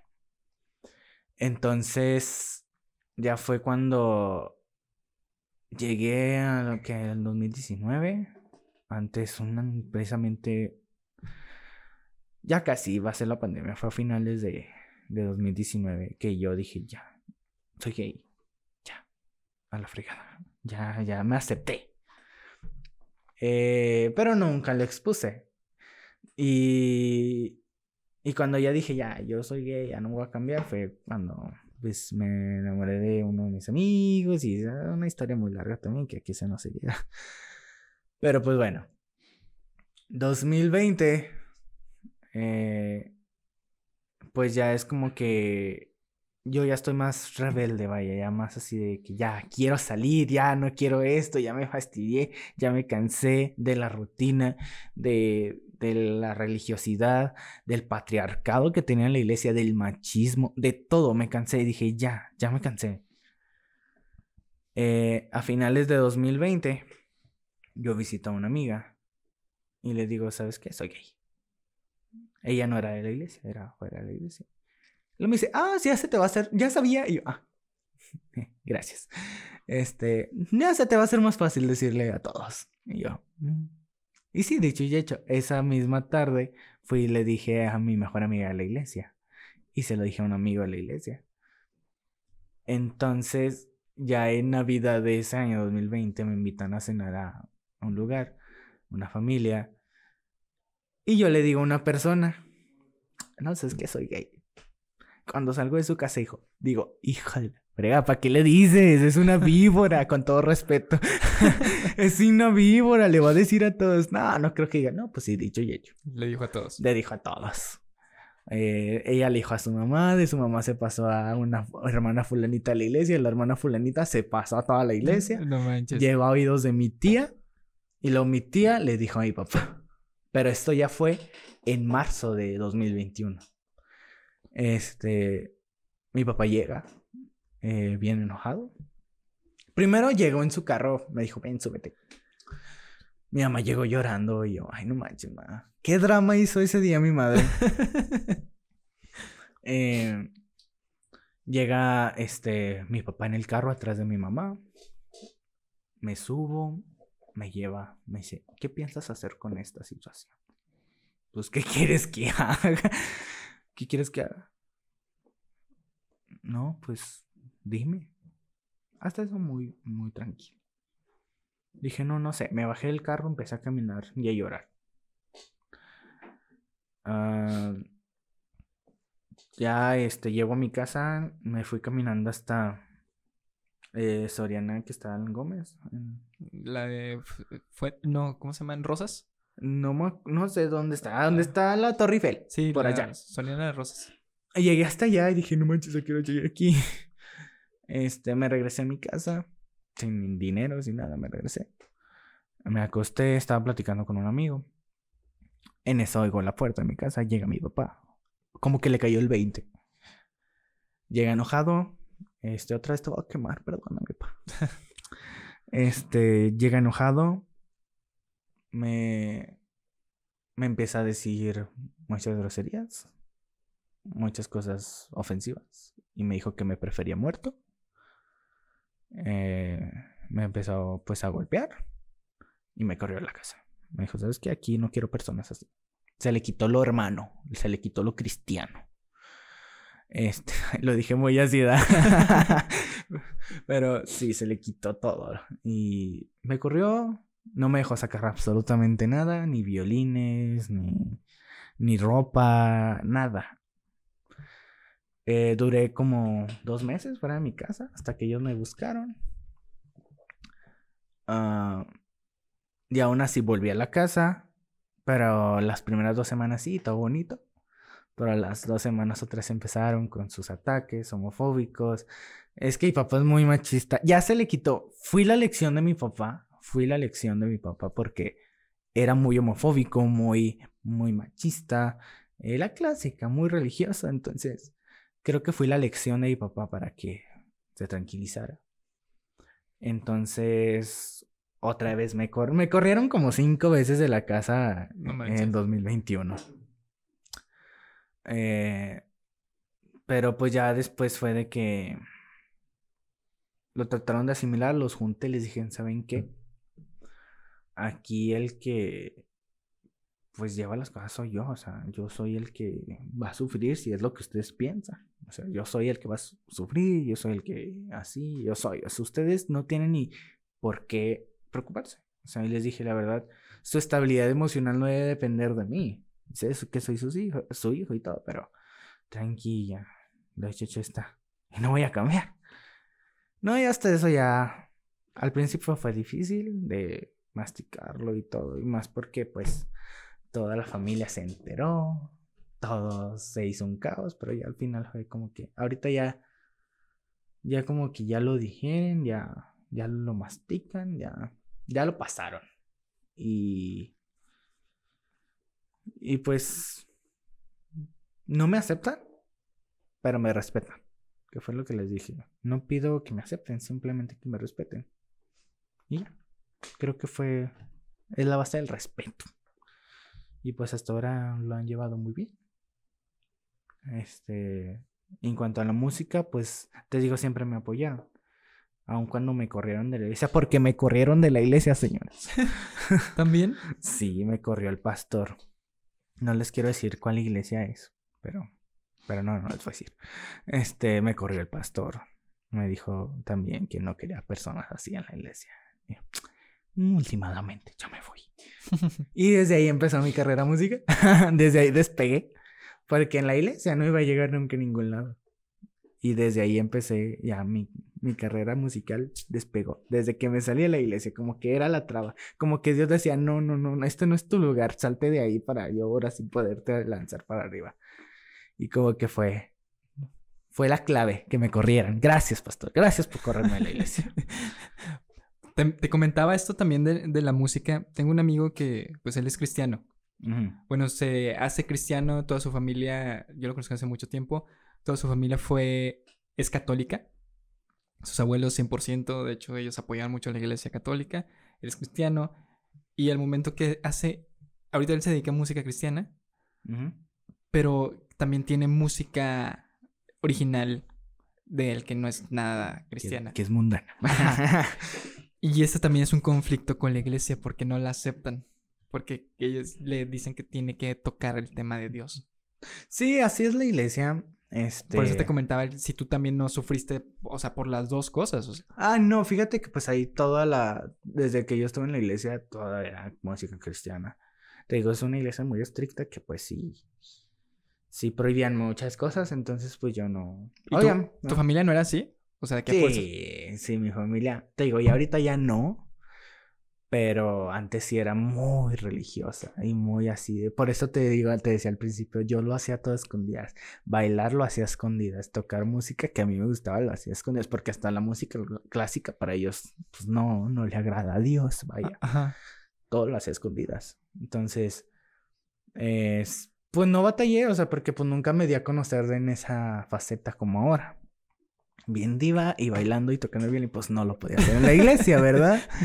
Este, pero pues sí, fue algo complicado para mi persona, no tanto para las personas de ahí de la iglesia, es tanto para mi persona.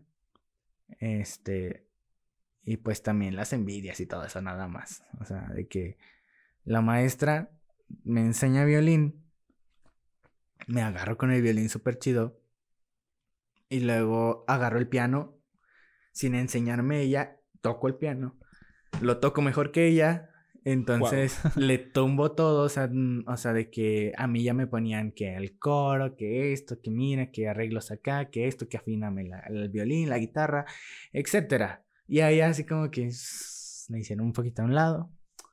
La hija del pastor. este. este. Y pues la, desde entonces como que me agarró tirre y me hizo la vida de cuadritos estando en la iglesia. Este, me levantaba falsos y una vez hasta dijo que le pegué. Y ya era un chamaco, por Dios, de 12 años. Y ya era una señora de 40, no manchen. este. Y, y pues sí, creo que fue la única que. Tanto. Toda la familia pastoral, no digo que todos, pero toda la familia pastoral de esta iglesia me hizo la vida de cuadritos, la mayoría. De. Por envidia, por lo que quiera, siempre como que no les caía bien. Eh, pero miren dónde estoy aquí, en un podcast. este, pero sí creo que solo fue eso, no tanto la música, o sea, era como que todo lo hacía escondidas, nunca me cacharon, nunca me cacharon. O sea, cuando te sales a tu casa a tocar a la Alameda, ellos creen que ibas a tocar algo de Dios, bueno, de Cristo. No sé, eso nunca se los he preguntado, ¿eh? Buena, buena pregunta para mis papás. O ya sabían, bueno, como dicen, no sabes, pero ya te habían escuchado tocar algo diferente. Pues sí, pero pues no las conocían. Este, pues era ya muy acá. O sea, que ellos no conocían en inglés y todo, no lo conocen. obviamente, si tocaba el Pablo Návido, pues sí, sí van a conocerla. pero pues no, nunca toqué eso. Así que, pues no, nunca, nunca me cacharon. Así, lo guardé muy bien por muchos años. Este, tanto mi, mi, mi lado diva gay en la iglesia como mi lado de escuchar música mundana a escondidas. este, hice bien mi actuación en la iglesia. Oye, yo, te quiero hacer una, hacer una pregunta, eh, ahora sí. ¿Qué tan difícil es el proceso de salir? Ah, ¿dónde? De, por ejemplo, salir del closet. Ah, o sea, ¿qué, ¿qué, tan difícil? Porque es, tenemos amigos, Andrómeda me contó también un episodio, aquí, lo entrevisté como Arturo Junior, este, que cuenta su, cómo sale del closet, más bien cómo lo descubre su papá. O sea, estaba hablando por, con, con un vato por, por Messenger en ese entonces. Y su papá, eh, eh, creo que va a tomar una llamada, él va y se mete a la computadora y ve puros nudes y lo descubren de esa manera. Y ya después, pues dijo, si ya sabe mi familia, pues ya, ya ni modo, ¿no? Ya le voy a decir a todos. Pero qué, qué tan difícil es. Es muy complicado. Y más cuando eres de familia así como te digo, religiosa. Es muy complicado. Eh, y hasta la fecha sigue siendo complicado para la sociedad, sociedad. O sea, aceptarnos. Pero al final de cuentas es tu vida y al final de cuentas son tus decisiones y es lo que eres, así que no lo puedes cambiar. Entonces, por más difícil que sea, tienes que aceptarte. Este, aceptar como eres y mientras te sientas como tú, que valga chota al mundo. Pero aparte te sientes mal todo el tiempo por no poder decir Exacto, reprimido, eh, con ansiedad, opresiones, o sea, horrible, te sientes horrible y más porque no puedes expresar. Y tienes que fingir ser que... Vale, ya no eran tan, tan, tan, ¿cómo se dice? No lo escondía tan bien, o sea, también pues tenía de repente mis ataques media acá, ¿verdad? Entonces, pues la gente se daba cuenta. Ah, pero si te sientes muy de, de no poder, por decir, yo me enamoré de, de mi amigo en aquel entonces, o sea, de decir tú, no puedes salir y, y a estar agarrado la mano con él por el miedo, por ser gay de closet o como quieras llamarlo. Y por eso lo rechacé, lo rechacé y falleció ese mismo año, 2019. Wow. Este, se suicidó. Entonces, es como que dices tú, de ahí, o sea, como que esa fue la clave de decir, ya, a la fregada ya, a salir. Te digo, sí, es muy complicado, pero cada quien tiene su tiempo para hacerlo. A mí no me dijeron cuándo. este, a mí me sacaron así, así como que, ándale, ya, salte. Este, como que se abrieron el closet, me sacaron así y me aventaron. Porque no me avisaron, vino sin avisar. Pero agradezco a esa víbora que me sacó del closet. Gracias, te mando un besote. Porque si sin ti no lo hubiera hecho. La verdad, no lo hubiera hecho. No lo hubiera hecho. Creo que la mayoría es a través, es algo así, ¿no? O sea, te sacan a la fuerza y dices, pues ya, ni la, modo. Gente, la gente chismosa. Porque, pues hay gente que a lo mejor a los 30, 40 todavía no, no lo dice. Exacto. este... y pues imagínate toda la vida tenerlo así. Imagínate morir con eso. No, no manches. Y luego mis papás me dicen, es que también resérvate, mire. Yo, no, para ya me a la fregada. ¿Usted se reservó? No, ¿verdad? ¿Usted no se reservó? Este, pero sí, o sea, es complicado y más en el ámbito en el que creces también. Porque, ay, qué chido haber nacido en una familia acá bien light, bien, bien, bien moderna de paso y gay. ¿Cómo que, que, que, que... ah, no, a paso y hetero? Y lo, ¿cómo que eres hetero? Aquí puros gays. Este. O sea, no tuviste ese apoyo tú. ¿Mandé? No tuviste ese apoyo no, que, no tuve apoyo. que esperabas. O sea, no, o sea, tanto, o sea, tanto drama, o sea, ¿por qué tanto drama? A ver, ¿por qué tanto drama? o sea, literal, mi mamá llega llorando como si ella y como que si algo hizo mal. Y yo, no manches, man, no manches. Y luego ya preguntándole una vez le dije, oye, ma, ¿tú, ¿tú desde cuándo sabías que, era gay, que yo era gay? ¡Uh! El ¿para qué anda ahí llorando? no manches. Este. Pero fíjate que una vez sí, sí, como que me quisieron cachar. No, no, esto no lo voy a decir, me da pena. Pero, este, pero no, yo la supe disimular y la supe, la supe arreglar. Le dije, no, mira, es que así, así. No, no, te entendemos, hijo, te entendemos. Pero sí, te digo, cada quien tiene su tiempo para salir, no tampoco se sientan apresurados los que están aún en closet, no se sientan apresurados, pero a veces es bueno que alguien, lo, por decir lo mío, que me sacaran fue bueno, porque créeme que si no hubiera sido por eso, no hubiera hecho nada de esto. Seguirías en donde mismo. Seguiría en la iglesia seguiría encerrado entre cuatro paredes, escuchando el mismo sermón cada domingo, cada miércoles, sin nada nuevo, sin trabajar, porque, pues, no sé, te digo, tienen ideas muy raras. No me dejaban trabajar. Nunca me dejaron trabajar, me sacaron de quinto de primaria. Este, es algo también que me da mucha risa, porque me sacaron de quinto de primaria para no echarme a perder y le salí joto. este. ¿De ahí, de ahí ya no seguiste? No, ya no seguí porque hasta los, ¿qué?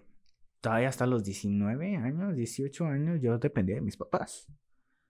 Este, bajo sus órdenes, sus mandos y todo.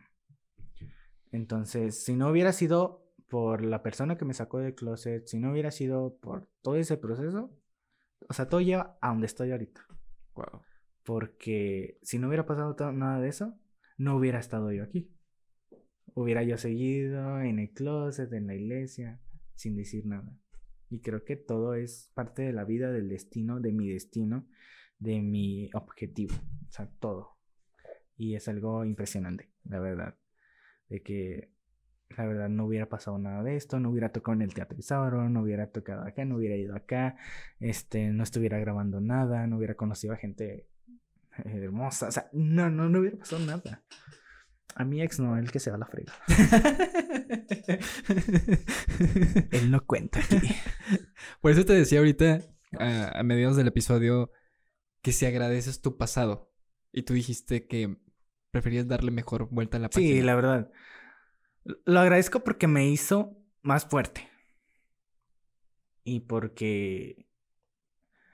Pues literal, todo mi pasado, estos dos años, me la viví con mi expareja. Fue mi primer novio. Entonces creo que mi vida era basada en él también. O sea, sí, en el violín, en todo, pero creo que mi vida, mi entorno era él.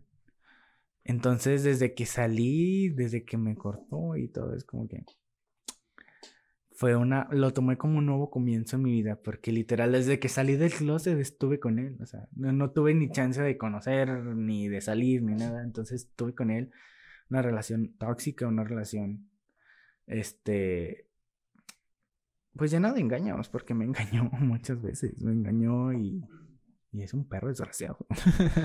eh, me pegó VIH, me pegó pupiloma, entonces como que dices tú, no manches, nomás a eso salí del closet para que me, o sea, yo estoy en tratamiento, ya es algo que se puede tratar y, y pues ya lo puedes llevar a una vida normal, pero dices, no manches, voy a estar con esto toda mi vida simplemente porque no me dijiste. Y simplemente porque, o sea, todavía dijeras, me lo pegó, eh, ok, está bien, ya. Y yo no lo dejé solo. Pero, eh, me corta al mes, me doy cuenta de todo lo que hacía estando conmigo. Este, cosas muy feas. Y, y dices tú, no manches, o sea, me dejaste marcado de por vida, tanto emocionalmente como físicamente. O sea, y, y también fue un, un, proceso muy difícil. O sea, tanto desde que me dicen tienes VIH y decir, ok, ya no estoy sano como yo pensé que estaba sano. Y el año, este año en junio, que sabes que tienes papiloma también, eh, no manches. Y todo me lo pegó este men, y con qué me sale, ¿verdad? ¿Con qué me salió al último de dejarme ahí tirado y engañarme y vivir todos estos dos años engañado? Entonces, fue un proceso muy difícil porque, como dice, dijimos, las máscaras y todo eso, o sea, a veces no sabes qué hay detrás del telón, ¿verdad? O sea, todo lo que has tenido que pasar, todo lo que pasa, porque literal, hasta en eventos yo llegué a llorar. En tanto era mi dolor en meses atrás de que yo estaba en un evento. Gracias a mi mejor amiga que nunca me deja y me dio una cachetada ese día. estaba en un evento y empecé a llorar por todo lo que estaba pasando en mi vida. Me da una cachetada así de que, ya, despierta, es tu momento, mira hasta dónde está afectando, hasta en lo que te gusta. Así que no, no, ya, despierta. Yo, ok, sí, tienes, tienes mucha razón. Así que eh, ya lo tomé como una experiencia y como una un aprendizaje de decir, ok, ya no me van a hacer menso, ya no me van a hacer menso. Este, fueron dos años desperdiciados, la verdad, pudiera decir en cuanto a la relación, fueron dos años desperdiciados, mucho dinero gastado, mucho dinero gastado, que pude haber invertido en más cosas. Y ahorita tuviera un carro nuevo, pero no, o sea, no tenga novio. Este, pero mucho dinero gastado, mucho tiempo que invertiste y podría decir que fue tiempo tirado a la basura. Se podría decir. Con mayúsculas más, ahorita quitamos ese y ponemos ahí. fue un tiempo malgastado, echado a perder, tirado a la basura. Y creo que es algo de lo que me arrepiento, fíjate. En todo en este transcurso, ¿te fijas todo lo que ha pasado en dos años? Ahorita apenas también me estoy quedando el 20, no manches, todo lo que ha pasado en dos años. En, dos años y medio, más o menos. ¿Cuántas personas saben de, de lo que te provocó esta persona? Ahorita ya lo vas a ver todo, Torreón. wow, eso es. O sea, nomás lo sabían ciertas personas, lo sabía tu familia. Lo sabía mi familia, lo sabían mis, pues, mis amigos más cercanos. Y... ¿De los contagios también? De los contagios, sí, también. Sí, yo desde un principio ya me fajé los pantalones y con mi familia. Con el papel tengo VIH. Entonces ellos, la clásica, te lo dije, ya ves, por no seguir el camino de Dios. en vez de, a veces simplemente queremos un abrazo. De decir, todo está bien, estamos para ti. No queremos un te lo dije. Y eso es lo que me pasó. Ya ves, te lo dije. Ya ves, el ahora estás así por tus decisiones. Bueno, sí, es cierto. Pero yo, yo tuve la iniciativa desde un principio de decirle a mis papás porque dije, yo ya no les voy a esconder absolutamente nada. Mucho tiempo anduve escondiéndome. Así que yo no me voy a esconder. Les voy a decir, saben que tengo VIH con lo del papiloma este año también. Este, ese fue un proceso un poco más delicado, ya que pues hubo brotes y todo eso, tenían que pues cauterizar, operar, operación, mucho dinero.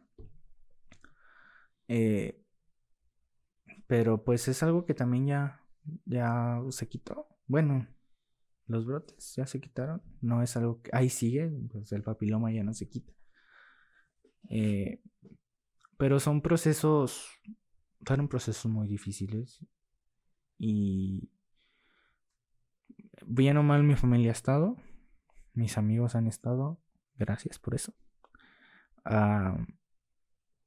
pero sí, yo ya no quise esconder nada a mi familia. Dije, no, ya, ya mucho tiempo escondiendo. Si van a ser parte de esto, pues adelante, si no, pues que se vayan. no, no, tampoco les voy a forzar a decir, ay, estén conmigo para cuando lo necesite, ahorita que tengo VIH. Y créeme que es un proceso que lo he hecho solo y, y por eso digo, es un logro también. Decir, ok, lo estoy haciendo solo. No hizo, no hizo falta nadie más y yo lo estoy haciendo solo. Y lo estoy superando solo. Sí, hay personas que están para ti, ¿verdad? Pero pues no es lo mismo. No están todo el tiempo. Ajá. Y es algo que he aprendido tanto a estar solo, de que no necesitas a alguien más para ser feliz, ya llegará la persona que te complemente, no la que te quite. Y eso fue lo que me pasó. Este, llegará la persona que te complementa, llegará la persona que quiere estar contigo porque quiere y porque lo haces feliz. Y no porque te necesite, sino porque quiere estar contigo. Sí. Y es algo que he aprendido yo también. O sea, ya no necesito de, de otra persona. Quiero irme a tomar un café. Fui solo quiero ir al cine, voy a verlo. O sea, la mejor compañía es la soledad para mí. Este, ¿verdad? Para mí es la mejor compañía y, he aprendido a ser más fuerte, a ser más, eh, más sigiloso, más observador. Analizo ya el panorama, ya no me dejo guiar por lo primero que se me viene. Y te digo, todo es experiencia, todo es, es aprendizaje en esta vida y a veces a la mala, como a mí me ha pasado. Porque dices tú, ¿qué he hecho yo para merecerme esto? Sí, sí. Mangos, ¿qué he hecho? O sea, ¿por qué me está pasando todo esto? O sea, y a veces sí no creas, sí extraño mis, mis momentos en la iglesia, o sea, porque dices, no manches, me hubiera evitado todos esos problemas. O sea, hay pros, hay contras, como en todo. Lo bueno es que ya no puedes regresar al pasado. Exacto. Ahorita es caminar hasta el, hacia el futuro. Y ahorita ya con los pantalones bien puestos, con los pies en la arena, en la tierra, no sé cómo se diga. Pero eh, ya va, va, va, ya está un nuevo aceite surgiendo, así que. Sí, sobre todo que estás construyendo tu propio camino. O sea, ya, Exacto. ok, si pasaron todas esas cosas, las estás enfrentando todavía, porque son secuelas del- de, todo eso que está pasando, pero de aquí en adelante, pues el punto es ver hacia adelante. Exacto. Aunque sea difícil, vamos a volver a recaer todo el tiempo, pero vamos a salir todo el tiempo de todo esto. Exacto. Sí, va a haber, siempre va a haber trabas en el camino. Siempre va a haber algo. El camino no es fácil. Ajá, siempre te vas a tropezar. Por eso es bueno también tener a alguien quien te levante, ¿verdad? No digo que no, o sea, es bueno tener a alguien que te levante, te inspire y te diga, échale ganas, dale para adelante. Y eso es muy bueno porque hay obstáculos muy, muy, muy feos. Entonces, y a mí que me falta un chorro de camino por recorrer, muchas escaleras por subir, este, va a haber muchas cosas, pero no, no hay que dejar, no voy a dejar que nada detenga, o sea, este, siempre tengo que estar con la mirada en el objetivo, sin mirar a otro lado, en el objetivo y lo que se venga, éxitos, caídas, más caídas, más éxitos. Estoy preparado para lo que se venga, tanto para tener hambre como para tener este mucho que comer, ¿verdad? Estoy sí, sí. preparado para todo. Ay, ay, yo bien bíblico. Ay, no. O sea, Se- se- una secuela. me, me salen las secuelas. de- este, pero sí, o sea, no, quieras o no, pues también la iglesia te forja un carácter. Y, y también te estás consciente de todo. También no estás ignorante. Dijo mi papá una vez, somos necios, no ignorantes. Y sí, somos necios y no ignorantes. Así que yo también estoy consciente de todo. Y pues hay cosas que aún sigo superando. A mi ex ya no, ya lo superé. Ya lo quemé. ya lo quemé, ya lo enterré. No tres metros, diez bajo tierra. Y ya también, es como te dije ahorita, lo pasado pisado. Y ahorita es como que un nuevo comienzo. Ya le di este, vuelta a la página, una nueva temporada a mi vida. Y espero que se vengan cosas mejores. Y empezar bien el próximo año. Exacto, empezar con el pie derecho. Y pues a darle con todo. Porque no hay de otra. Nunca hay de otra. Más que seguir adelante. Ahorita que dijiste la cuestión de que estás preparado para todo, este, vamos a ir a una dinámica. Espero eh, también estés preparado para esto. ok. Vamos a hacer una primera dinámica. Vas a tener 10 segundos para escribir las primeras 5 palabras que se te vengan a la mente. Ay, no manches. No importa. 5 cinco palabras nada más, pero vas a tener 10 segundos. No importa. O sea, El- no, 10 10 Ajá, segundos. ajá. No importa el- el- el- la palabra. O sea, puede ser lámpara. Lo primero que se te venga a la mente, eso lo vas a escribir. Y esto No, empieza a contar ya. Mm, no manches.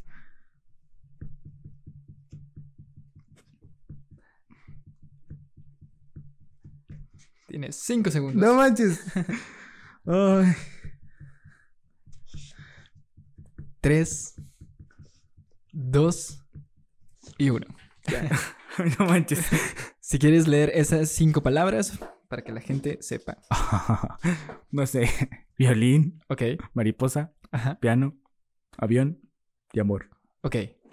Ahora vas a tener un minuto. Vas a escribir un poema. Ay, no manches. que lo vas a decir después de este minuto? Con esas cinco palabras. Este poema tiene que ser triste. Ay, no. No soy muy bueno para hacer eso. ¿Ya, pero- ya, ya no vas a anotar nada? Ah, Ah, ¿te das cuenta? Acá, Con- con en ese- mi mente. en tu mente. Ok. Con esas cinco palabras, obvio, agrégale otras cosas. No te quedes eh, en- enfrascado solamente con esas cinco. Tú vas a formar ese poema, pero sí tienes que utilizar esas cinco palabras. Este minuto empieza a contar Ay, pues. para que tú lo estructures y todo.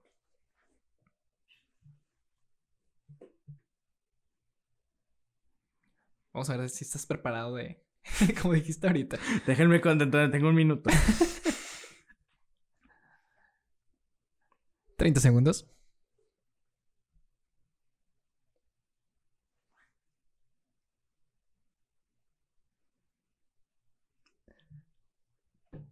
Tienes 15 segundos. No manches, qué difícil. ¿Por qué me hacen esto? Tú querías vivir la experiencia de un podcast y este es tu primer podcast. Mangos. No Cinco segundos. ¡Ah!